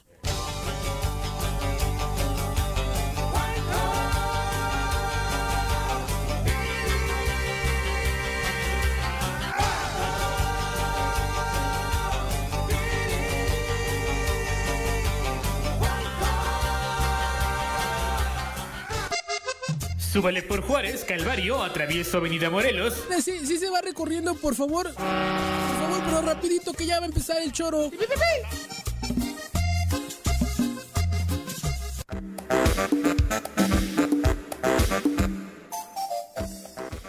Gracias, 8 con 17. Adri Martínez dice, a mí lo que realmente me tiene triste es que no vamos a ver a Harfush en la boleta. campaña de Harfush. Todas querían campaña de Harfush. Ahí es como, este Omar le ganaba por 15, puntos de diferencia Clara Brugada. Y aún así el tema de género fue la que impuso. No fue el género. ¿Te acuerdas? Por eso fue Andrés Manuel, fue Andrés Manuel, claro. Andrés Manuel siempre ha hecho todo por Clara Brugada. Sí. Aguarte, Juanito. Sí, sí, sí, estoy de Pobre Juanito, me lo banquearon bien feo. Y luego él también quiso banquear, ¿no? Sí, ah, sí, sí, claro, claro. Sí, sí, sí. bueno, son las 8 con 18, vamos a hablar de transparencia. Nos acompaña a través de la línea telefónica Roberto Salinas de Morelos Rinde Cuentas, a quien saludamos con muchísimo gusto. Roberto, muy buenos días. Hola, Billy, buenos días. Pepe, Paco, muy buen día. Robert, ¿cómo estás? Buenos días. Bueno, pues estamos en medio de esta elección de rectora en la Universidad Autónoma del Estado de Morelos y hay muchos temas que comentar alrededor de la universidad.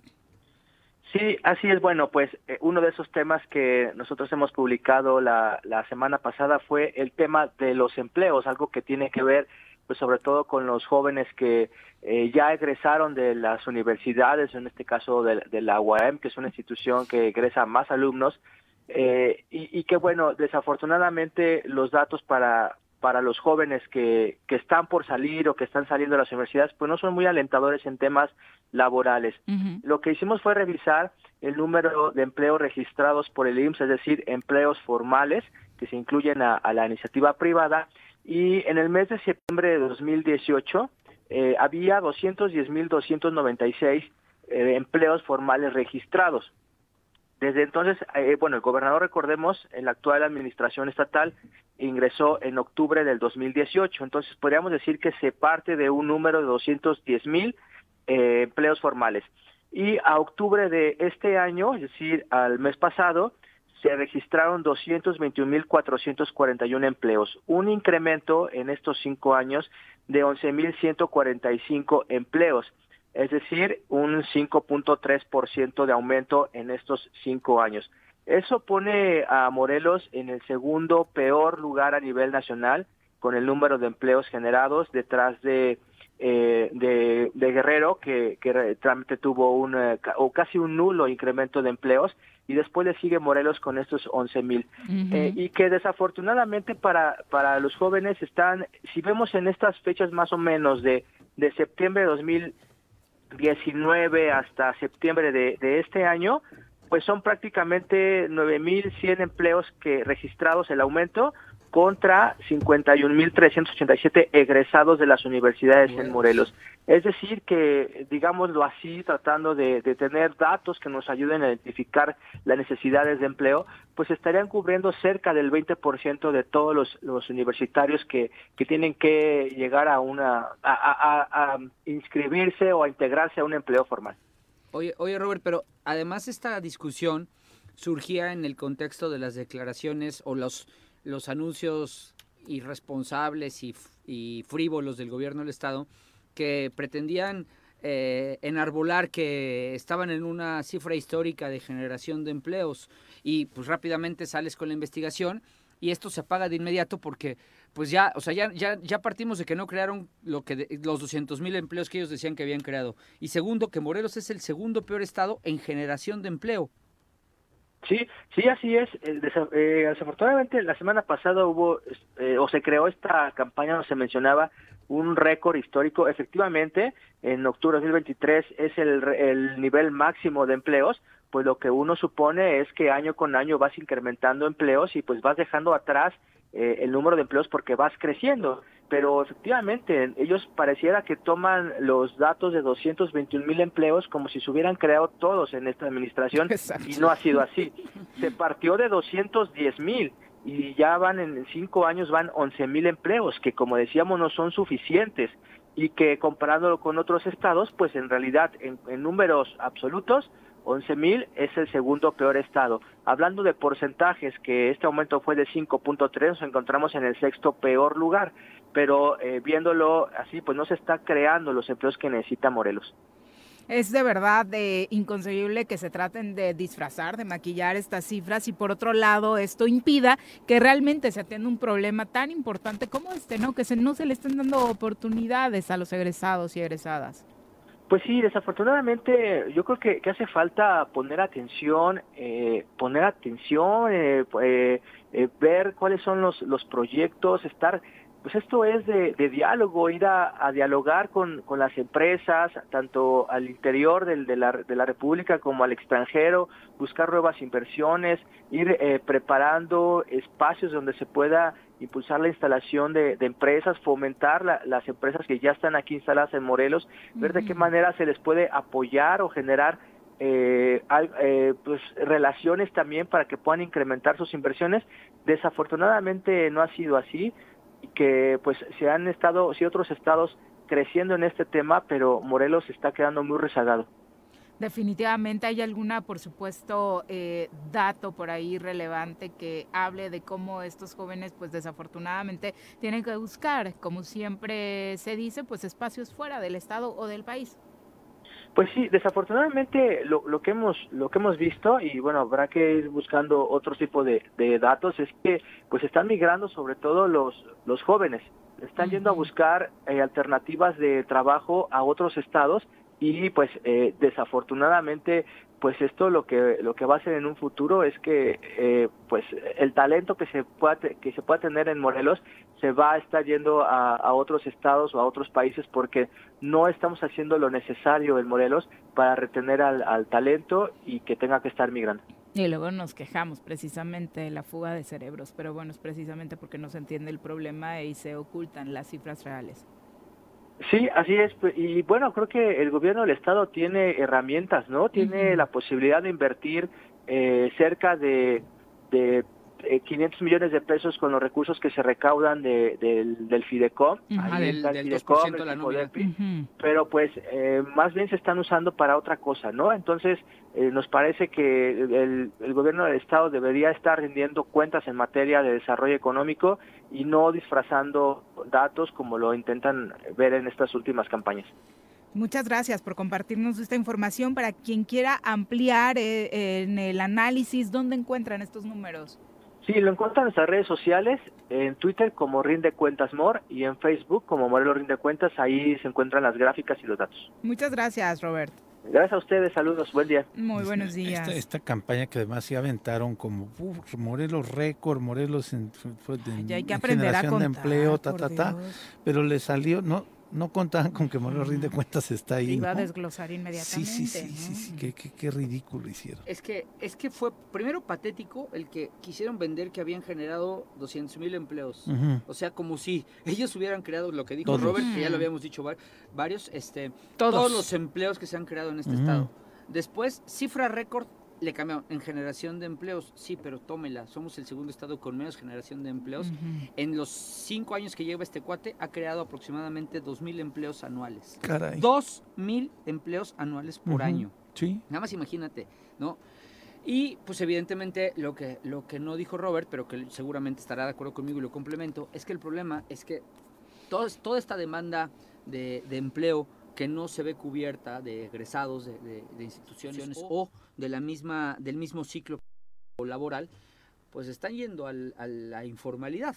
Porque de algo vives, o sea, al final tú tienes que vivir de algo. Y si no vives de conseguirte un empleo, un, empleo formal, lo buscas en la informalidad, ¿no? De acuerdo. Eh, o, y la informalidad en sentido amplio, ¿eh? Porque no piensen nada más a quienes nos escuchan que la informalidad es poner tu comercio, tu, tu puesto de quesadillas y venderlas, ¿no? Sí. Es también contratarte en algún despacho por en esquemas en donde prefieres... Sin servicios sociales. Sin ningún tipo de seguridad social y contratarte de, de, esa manera. Y esto, pues, es, es es algo que Morelos sigue arrastrando eh, dentro de ¿Cómo dijo el cuate este que no sé que soy pedante? No, no, recuerdo. dentro de que. Ah, no, hoy fue otro, ¿no? No, otro. Martínez Vivis. Dentro de todo lo que he señalado, que.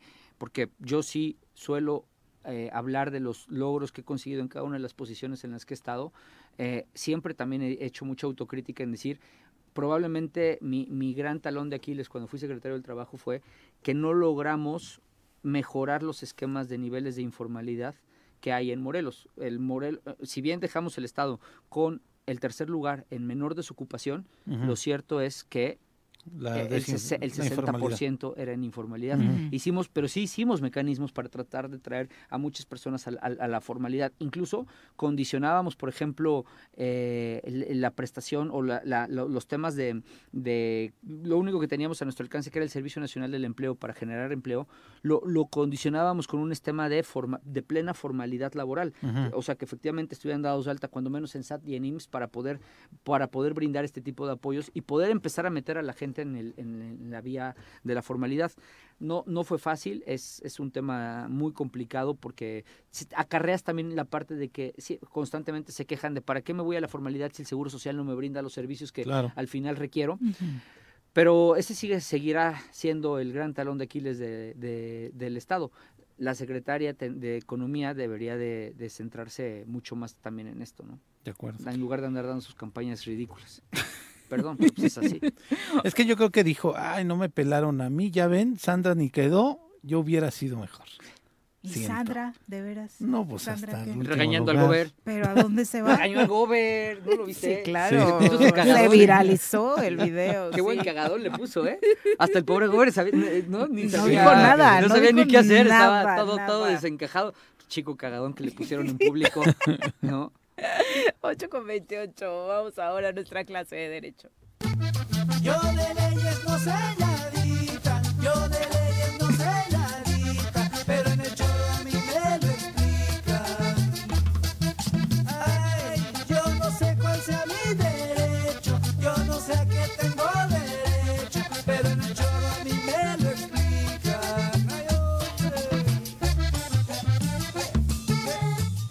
Doctor, ¿cómo le va? Muy buenos días. Muy buenos días, Viri, Paco, Pepe, es un gusto estar aquí. Y pues bueno, agradezco como siempre el espacio a título personal en nombre de la Universidad Autónoma del Estado de Morelos.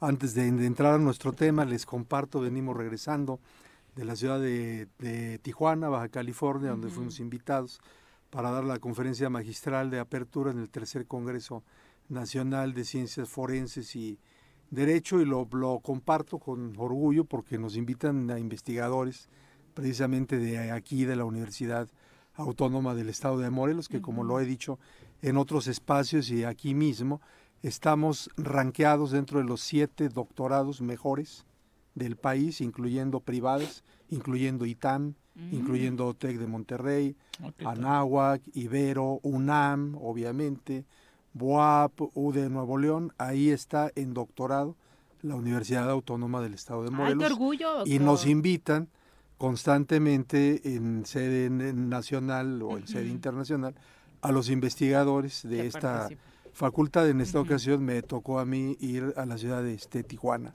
a este congreso y lo comparto porque pues vale la pena que se diga, estamos haciendo bien en general las cosas en la Universidad Autónoma del Estado de Morelos. Bien, entrando a, a el, a el tema que, que traigo preparado para el día de hoy, eh, es un tema interesante porque surge o va a surgir pronto el debate otra vez en el Poder eh, Judicial, específicamente en el de la Federación en relación a la embargabilidad del salario. Este tema es un tema que ya lo había resuelto la segunda sala de la Suprema Corte de Justicia de la Nación en el año 2014, en el cual, en relación a eh, alguna contradicción de tesis entre jurisprudencia de tribunales colegiados en ese momento, la segunda sala, haciendo una interpretación, desde mi punto de vista no muy afortunada, dijo que este, para garantizar derechos de terceras personas, tu salario sí podía ser embargado, siempre y cuando lo que se te embargara fuera el excedente del 30% del salario mínimo. Esto es, si el salario mínimo el día de hoy está en 207.44 pesos, esa parte es intocable. Si tú a lo mejor ganas, no sé, 300 pesos Al diarios, mes, 6.800 pesos. los 93 y pico pesos diarios, de ahí sobran. el 30%, o sea, 30 y pico Pesos. pesos diarios, ese es la parte embargable, porque se consideró que un este, porcentaje mayor pues atentaba contra la dignidad, el mínimo vital, etcétera. Y, pues, no bueno, puedes dejar sin comer a la gente, ¿no? Sí, y, y sin embargo yo pienso que este, el, desde mi punto de vista el salario, lo que ganes debe ser intocable, porque el salario de, de alguna manera le da un estatus de vida a esa familia pues, es al que- que ya está acostumbrado. Pero eso fue lo que dijo la Corte en el 2014, la segunda sala. La primera sala, el 25 de octubre de este año, ha dicho que los salarios percibidos por los trabajadores al servicio del Estado, solamente por los burócratas, ya no dijo 30%, dijo de plano, son inembargables, salvo los casos que expresamente este, refiere el artículo 38 de la ley federal eh, burocrática. Ahora, ese artículo 38 de la ley federal burocrática dice deudas contraídas por el Estado por conceptos de anticipos de salario, cuotas sindicales, descuentos del el IMSS, descuentos ordenados por la autoridad judi- judicial, pero solamente para cubrir alimentos y dice de cualquier obligación a cargo del trabajador en las que haya consentido derivadas de la adquisición de uso de habitaciones, etcétera, en, en- en el Infonavit y párale de contar, ¿no? Este, solamente en esos casos. Entonces, aquí se abre o se va a abrir un debate interesante porque ya la primera sala dice a los burócratas nunca. Y la segunda sala lo que dice es a los trabajadores que no son burócratas a- hasta el 30% del excedente del salario mínimo. Con esos dos criterios, a mí me parece que se empieza a dar un trato dif- diferenciado Claro. y discriminatorio. Y estando estos dos este, criterios, quizás, aunque no es exactamente en lo técnico una contradicción de tesis, porque hablan de, de- de situaciones diferentes, uno de trabajadores este, privados y otro de trabajadores eh, burócratas, pero a mí me parece que deberá de ser un tema que, que el Pleno en más o menos lógica- breve tiempo La lógica tendrá que aplicar igual. tiene que aplicar una igualdad porque, pues, o sea, Sí, claro. ¿por qué razón los burócratas no y los Trabajadores de y este, trabajadores de segunda. privados sí? Ahora, Aquí en el estado de Morelos, esta ley federal burocrática también es de aplicación supletoria de la ley del servicio civil, que es la burocrática del Estado. Luego entonces, trabajadores al servicio del Estado, deudores que nos están escuchando, bueno, a partir de esta decisión que toma la Corte el 25 de octubre pasado, si les han embargado su salario por la vía más común que es el juicio ejecutivo mercantil o un juicio ordinario porque ya los demandó la Caja Popular, el banco, el agiotista al que le pidieron prestado y era muy común llegar y señalar ese 30% del excedente del salario mínimo, pues ¿qué creen que mediante un incidente de oposición presentado en ese juicio, haciendo valer este criterio de la Suprema Corte de Justicia de la Nación, les doy el dato para los que nos están escuchando. Esto lo resuelve la primera sala de la Corte el 25 de octubre pasado, al resolver la contradicción de criterios 68 diagonal 2023. Si ustedes hacen valer eso, entonces siendo trabajadores burócratas, nada de que el salario por ningún motivo, salvo por los que ya leí hace un instante, puede ser este embargado. Y entonces, reitero, aquí se va a abrir otra vez ese gran debate y a mí me parece que a donde tiene que parar es que el salario, lo que ganes, por ningún motivo, te debiera ser embargado. Y Más que para alimentos, ¿no? para alimentos, clara, cla- claramente, pero en, en deudas mercantiles, etcétera, porque ahí de lo que se parte es del supuesto de si es un salario mínimo, pues con ese mínimo se supone que vives. La verdad es que no es así, el salario mínimo no alcanza. Y si bien es cierto, en esta administración hay que reconocer que se apreció mucho el salario mínimo como, como nunca en la historia, de cualquier manera la cantidad que el día de hoy se marca como salario mínimo tampoco es una cantidad que en la realidad pues pues alcance claro. verídicamente Para para, llevar pues una vida digna, ¿no? Y, y quien gana un poco más o gana más del salario mínimo, pues ese salario, su familia está acostumbrada a tener cierto nivel de vida con el que viven, con el que se desempeñan día a día, y si tú lo tocas o lo trastocas vía embargo, sacrificas a la familia o la pones en un estatus de un nivel de vida diferente al que acostumbra por esa razón. Mi punto de vista es que lo que debería primar pues es este último criterio de la primera sala de la Suprema Corte de Justicia de la Nación. Pero pues habrá que estar atentos, el tema es, se abre de nueva cuenta el debate, el, el salario es eh, embargable, es inembargable, de momento el burocrático, el de los trabajadores burocráticos, es el que se, Se dijo que es inembargable. Y el otro el 30% del excedente del salario mínimo. Reflexión final, prevaleciendo ambas jurisprudencias, acaba siendo eh, discriminatorio el trato a los trabajadores este, privados. ¿no? Sin duda. Bueno, Bueno, qué buen, al buen menos tema. nos beneficia, ¿no? a mí no. ¿No?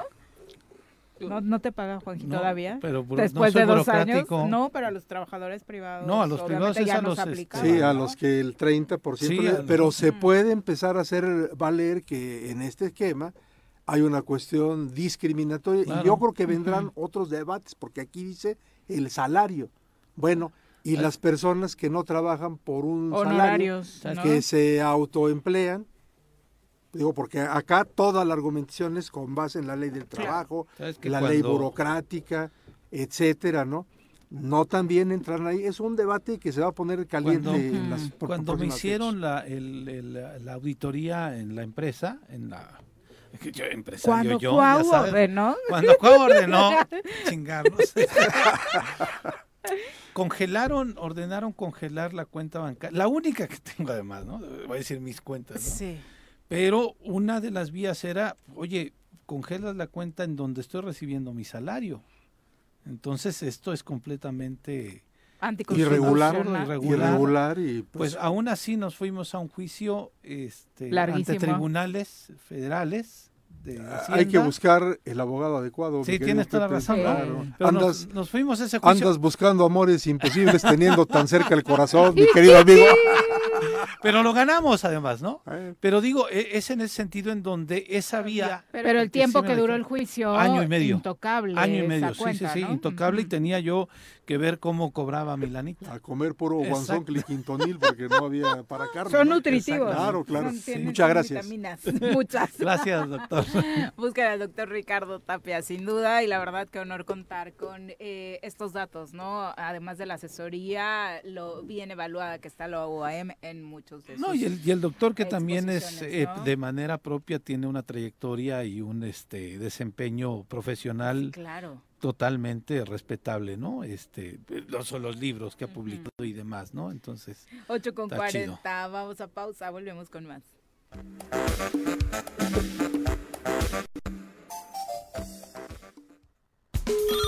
Bueno, bueno, Bueno. Bueno, ¿quién habla? El choro matutino, buenos días. Contáctanos, dinos tus comentarios, opiniones, saludos o el choro que nos quieras echar. Márcanos a cabina 311 6050. Súbale por Juárez, Calvario, atravieso Avenida Morelos. Eh, Sí, sí se va recorriendo, por favor. Por favor, pero rapidito que ya va a empezar el choro. el,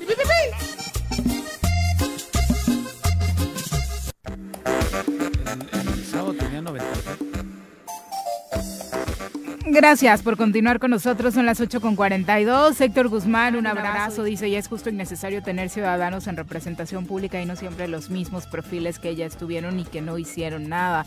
También nos escribe Juan López. Dice, eso de la migración de talentos que comentaban hace rato sucede desde hace muchos años y hay muchísimos ejemplos.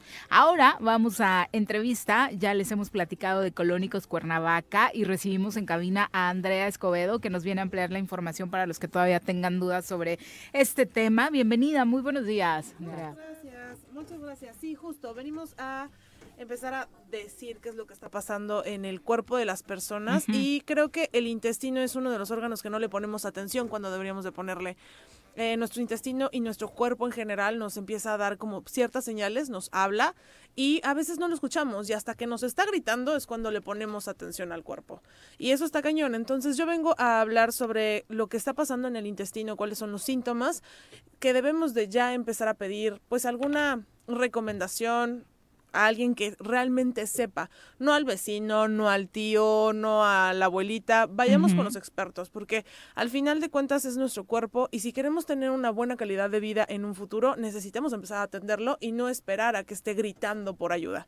Entonces, ¿cuáles son esos síntomas? Pues es el estreñimiento, ¿no? A, noso- a todos nos pasa que de repente, o nos ha pasado en algún momento, que de repente no evacuamos la misma cantidad de veces que comemos. Y lo normalizamos. A veces comemos una vez al día, perdón, no, eh, evacuamos una vez al día, o evacuamos cada tercer día, o evacuamos una vez a la semana, y decimos, "Mm, eso es como súper normal. Y la realidad es que no, la realidad es que como entra, debe de salir. Y dejemos de estarlo normalizando. Como entra, debe de salir. Es por eso que ahorita estamos regalando consultas de valoración. Ya se viene el buen fin, ya todos estamos preparados y emocionados de cuáles son las promociones que van a venir. Entonces, justo nosotros vamos a dar consultas de valoración. Vamos a regalar 20 consultas de valoración a las primeras personas que se comuniquen con nosotros. Lo único que tienen que hacer es llamarnos o mandarnos un WhatsApp al 2, eh, perdón, al 777 223 2304. Triple siete, 223, 2304. Un poco darle el contexto al público de qué, qué es lo que a lo que se compromete Colónicos Cuernavaca, cuál es su expertise. Bien, buenísimo. Ujú. Nosotros llevamos desde el año 2000 Ujú. eh, trabajando en la salud intestinal. 100%. Es decir, saber qué es lo que está pasando en el intestino para poder resolverlo. Y el intestino lleva muchísimas cosas alrededor. No solo es el estreñimiento, también es la inflamación, los gases, las diarreas. E incluso cuando el intestino no está sano, nos empieza a provocar dolores de cabeza constantes, mal humor, em, cansancio, a veces hasta insomnio. Al final de cuentas, el intestino actualmente ya se están empezando a hacer muchísimo más estudios, pero el intestino genera parte de la serotonina y de la dopamina. Entonces, actualmente, por ejemplo, ya se está empezando a relacionar con la depresión y todo ese tipo de cosas. Entonces, todo nos, eh, el grupo Colónicos, que somos una franquicia, que empezamos, ya tenemos 23 años, próximamente 24, nos enfocamos directamente a eso, a estudiar el intestino y sus padecimientos para aprender a resolverlos y que la gente empiece a sentirse mejor con pequeños cambios. No necesitas hacer como un cambio gigante y para siempre. Sí, o sea, con pequeños cambios puedes empezar a hacer que tu cuerpo funcione de una mejor manera y nosotros nos enfocamos meramente en el intestino. Entonces, dejemos de estar perdiendo esa oportunidad y, y vayamos a una consulta de valoración. Al final de cuentas, está siendo gratis ahorita, Ujú. Ujú. aprovechar la promoción y eventualmente nuestro cuerpo nos lo va a agradecer. Y si queremos eh, vivir muchos años y tener una buena calidad de vida, mm, empecemos desde ahorita. Es, tenemos muchas personas que vienen con nosotros que ya son personas mayores y que... Juanjo, por ejemplo. Sí fue, ya Sí fue, fue. Juanjo, ya fue, ya, ya estuvo fue, ya fue, sí, por supuesto que sí, allá. ya, ya fue. Eh, ¿Y qué tal? se- cómo, ¿Cómo la pasó? pues según yo, súper bien. Ya pregúntenle mejor a él, él les va a dar mejor ¿No se la escucharon muchos experiencia. gritos? No, ¿No? no, cero, cero, cero. Salió muy contento. ¿Fue del Colón? ¿Fue de Colón? Sí, correcto. Con Sí. razón, andaba bien feliz, no ha venido por eso. Sí, pues sí, ya. Se fue de luna de miel. Justo, justo, seguramente. Miren, o sea, qué hermoso. Hasta de luna de miel. La dopamina a todo lo que da. Justamente, sí. Entonces, pues vaya, aprovechemos como esta promoción para que un experto se los diga y tengan una mejor calidad de vida. O sea, porque seguro a cualquier persona que nos esté escuchando en algún momento le ha costado trabajo hacer del baño y de verdad es horrible. O sea, es, es como esa frustración de no poder evacuar, eh, hasta, a veces hasta sudas, ya sabes, te duele la cabeza, estás de súper mal humor y todo ese tipo de cosas. Ahora imagínense cómo es cuando somos personas mayores. ¿No? Entonces podemos evitar todo ese tipo de cosas y empezamos a cuidarlo desde ahorita. Y de verdad, los cuidados son muy sencillos. Solamente hay que ser un poco más conscientes. Ahora, cada persona es un caso diferente y por eso es la consulta de valoración. Porque no es lo mismo lo que necesita uno que lo que necesita otra persona. Entonces es mejor ir con expertos que ya llevamos 23 años en el mercado para que nosotros les digamos, a ver, tú por tu cuerpo necesitas hacer este tipo de, de cosas, ¿no? Entonces aprovechemos las consultas de valoraciones. Lo único que tienen que hacer es llamarnos o mandarnos un WhatsApp al 777-223-2304. ¿Dónde está Colónicos? Nos encontramos en eh, la colonia Los Tarianes. No sé si ubicamos el Sam's Club de... Sí, sí, sí, de, de, de Bien, buenísimo. Boulevard Ah, Correcto. O sea, estamos en las callecitas de enfrente. Súper fácil. La verdad es que hay muchísimas formas de accesar. El transporte pasa. Todo puede pasar. El chiste es que vayan y que nos conozcan. Perfecto, pues Perfecto. muchas gracias por acompañarnos. ¿Nos Gracias repites el número para Claro que sí, es- quienes quieran, están por aquí preguntando cómo agendan su visita de consulta de valoración? Correcto, súper. Es 777-223-2304. Lo voy a repetir. 777-223-2304. O nos pueden encontrar en redes sociales como Colónicos Cuernavaca. Perfecto, muchas gracias. Gracias a ustedes, Muy nos buenos vemos. días. Gracias. 8 con 48 de la mañana. Abrazo a todos los que se siguen comunicando. Vamos ahora con nuestra nutrióloga, Mónica Novielo. Piensa en un futuro sano. Tú también puedes tener una mejor calidad de vida. Conoce cómo llevar una alimentación saludable con los productos naturales y orgánicos que la doctora Mónica Novielo de Punto Sano tiene para ti en el choro. Doctora, ¿cómo te va? Muy buenos días. Muy buenos días. Bienvenida. Bien, Muy doctora, bien, gracias. Muchas gracias. Esta pregunta era para Andrea quizá. ¿Qué- ¿Qué recomiendan para colon irritado? Pero igual también tú puedes ayudar. Sí, a y bueno, y curiosamente yo vengo a hablar del otro intestino, no del colon. Ah, mira. Sin, porque tenemos dos, Dos. y Claro. se confunden y, cre- y luego creen que uno hace la chamba del otro. Y bueno, el intes tenemos dos, intestino Ajá. delgado e intestino grueso. Así es. Entonces hoy nos toca el intestino delgado y es la estructura más larga que tenemos en el cuerpo. Mide entre Mm. 6 y 7 metros de largo, ¡Ah! imagínense. Todo eso tenemos en Todo eso tenemos ahí, pero pues todo ahí dobladito para Bien que quepa aquí en acomodadito. el vientre. ¿verdad? Que Y es una bien magia el cuerpo, No, el cuerpo es una maravilla, qué cosa. ¿no? Y bueno, y este órgano que está aquí en medio, como atrás del ombligo, digamos, está conectado con el estómago por el píloro. O sea, el píloro es una válvula que hace que todo el contenido del estómago se vaya al intestino delgado y se cierre y no se regrese este contenido. O sea, por eso son las válvulas en el cuerpo, ¿no? Y bueno, pasan 6, 7 metros y luego está conectado con el colon, con el que hablaba la compañera, por otra válvula que se llama iliocecal. ¿Y por qué se llama iliocecal? Porque la última parte del intestino delgado se llama ilion y la primera parte eh, del, eh, Del bueno, es el ciego, pero secal significa obscuridad. Entonces Mm. es la válvula que conecta el ilio con el ciego, digamos, ¿no? ¿Qué tal? Entonces también hace que no se regrese el contenido que ya se vació al, al colon, ¿no? Entonces, bueno, el intestino consta, el intestino delgado consta de tres partes, ¿no? Em, el duodeno es la primera parte, la que está conectada con el estómago. Luego viene el eh, yeyuno y luego viene el ilion, Ujú. ¿ok? Y estas partes tienen que ver con el tipo de tejido que tienen, con sus funciones, ¿no? Porque el tejido, a pesar de que es un solo órgano, va variando conforme va bajando este intestino delgado, ¿Qué ¿no? Entonces, em, la función, bueno, tiene varias funciones, pero sobre todo la absorción de todos los nutrientes que nosotros ingerimos, ¿no? Entonces ya el estómago con sus ácidos va descomponiendo pues todos estos alimentos y ya llegan un poco quebraditos, digamos, al intestino delgado.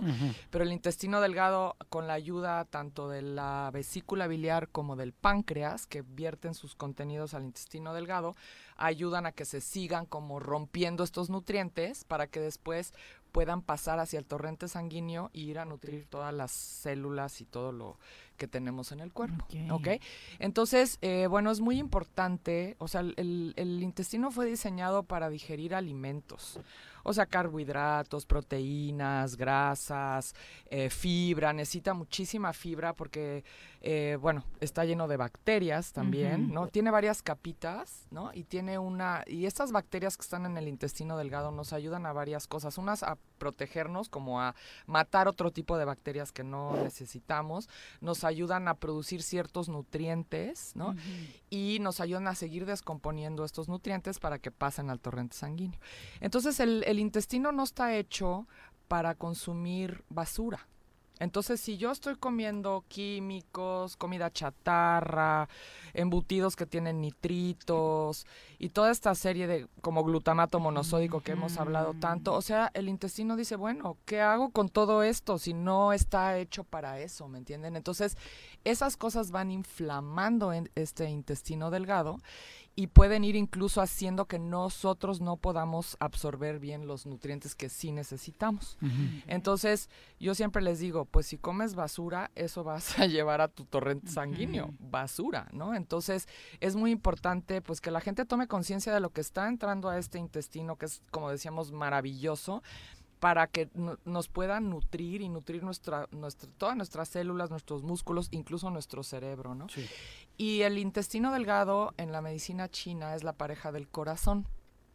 Y esto es embriológico, o sea, cuando somos un embrión, el intestino delgado y el corazón salen del mismo lugar, entonces están súper conectados. Entonces, todo lo que le afecte al intestino indirectamente le está afectando al corazón. Entonces, Wow. quieren cuidar su corazón, pues cuiden lo que entra a este maravilloso intestino delgado, ¿no?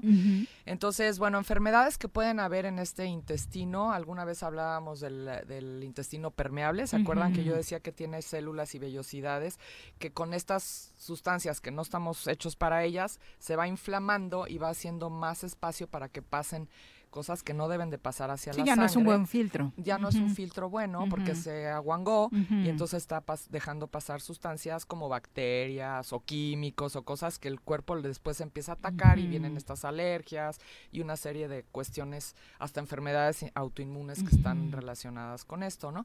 Pero también puede haber celiaquía. Eh, eh, ya alguna vez hablábamos de la gente que es celíaca, que tienen una alergia severa al gluten. ¿no? También se da en el intestino delgado. No es una sensibilidad. Hay gente que es sensible y que le cae mal el gluten, pero esto es algo ya grave, la celiaquía. O sea, es una eh, enfermedad eh, que si comen gluten incluso se pueden les puede ir muy muy mal, ¿no? Esa es otra. Em, también puede haber cáncer, que es muy raro, es mucho más común el cáncer de colon que, el cáncer de intestino delgado, pero también se da. ¿no? Y este y bueno, estas son como las más las más las enfermedades más comunes.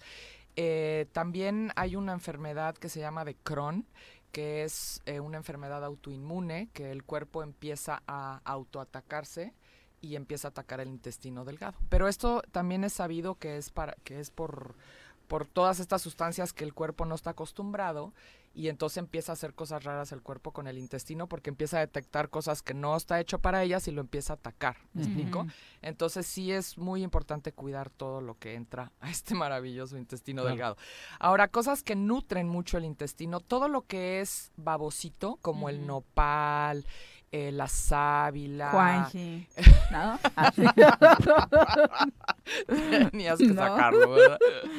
Bueno, Para la no chía, por eso traje la, traje la chía. La chía es eh, un alimento buenísimo para el intestino delgado porque tiene, ya ven que cuando la remojan se vuelve como Mm, babosita. babosita, sí. Bueno, entonces todo lo babosito buenísimo para el intestino delgado. La y sábila, ¿no? La sábila, excelente. Y la puedes hacer en jugo, por ejemplo, Yo lo ponerle... tomo con mezcal.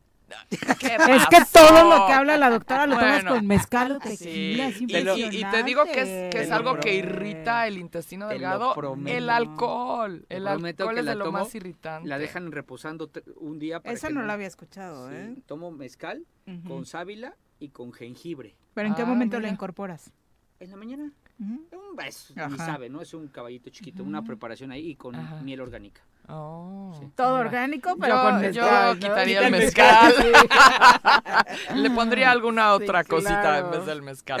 Bueno, y todos los fermentos también son ex- eh, excelentes para el intestino delgado y hay Ujú. una gran variedad. Por ejemplo, el miso, la gente que ha comido comida japonesa conoce la, la La sopa, sopa, misoshiro. Ujú. El miso lo pueden usar en vez de caldo de pollo de estos cubitos o que son malísimos Ujú. y es un fermento de soya salado. Entonces, si hacen, por ejemplo, una sopa, no le pongan sal y al final le disuelven un poquito de miso y van a tener un súper fermento para su intestino.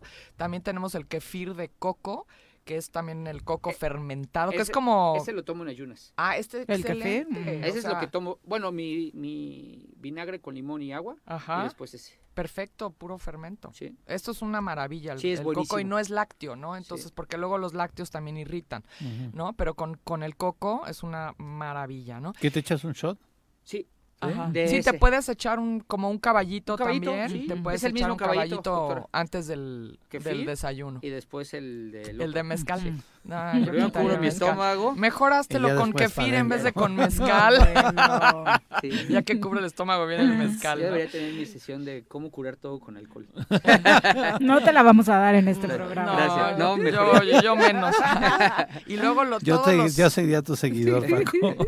todos los probióticos también excelentes que al final de ¿Qué es cuentas los fermentos tienen este probióticos y prebióticos que el prebiótico es para que los las bacterias actúen adecuadamente y esos los encuentran en la fibra. O sea si ustedes comen ensalada con lechuga espinacas son verduras fibrosas. Con eso tienen prebióticos y ya añadir algún probiótico. Ya si tienen un problema pueden tomar los lactobacilos que son los probióticos en capsulita no son que son buenísimos. Y uno de los excelentes nutrientes para el intestino delgado es el zinc. El zinc ayuda muchísimo a mantener estas vellosidades y estas celulitas pegaditas. Es un súper nutriente para el intestino delgado, ¿no?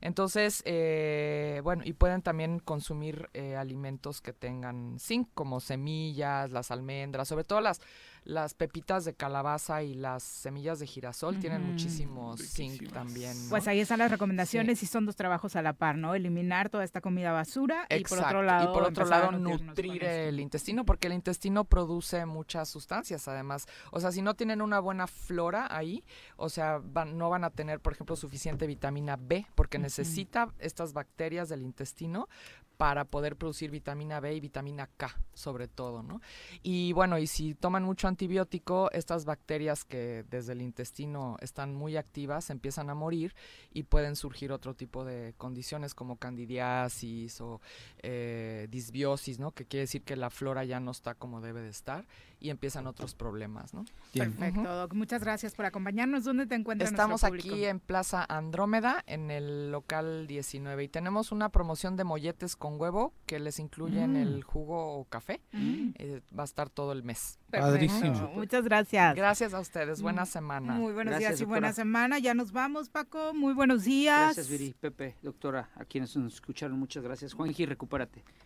Sí, pero descansa. Pero si no quieres venir, mesecitos de recupérate, descanso. pero si no Sí, quieres venir, sí, no hay pasa problema, nada, no ¿eh? hay problema. Pepe, buenos Vámonos, días. Viri, gracias, buen día. Ya nos vamos. Que tengan excelente inicio de semana. Los esperamos mañana en punto de las 7. ¡Se acabó! Pues así es esto. Esta fue la revista informativa más importante del centro del país. El Choro Matutino. Por lo pronto, El Choro Matutino. a bailar y a gozar, porque El Choro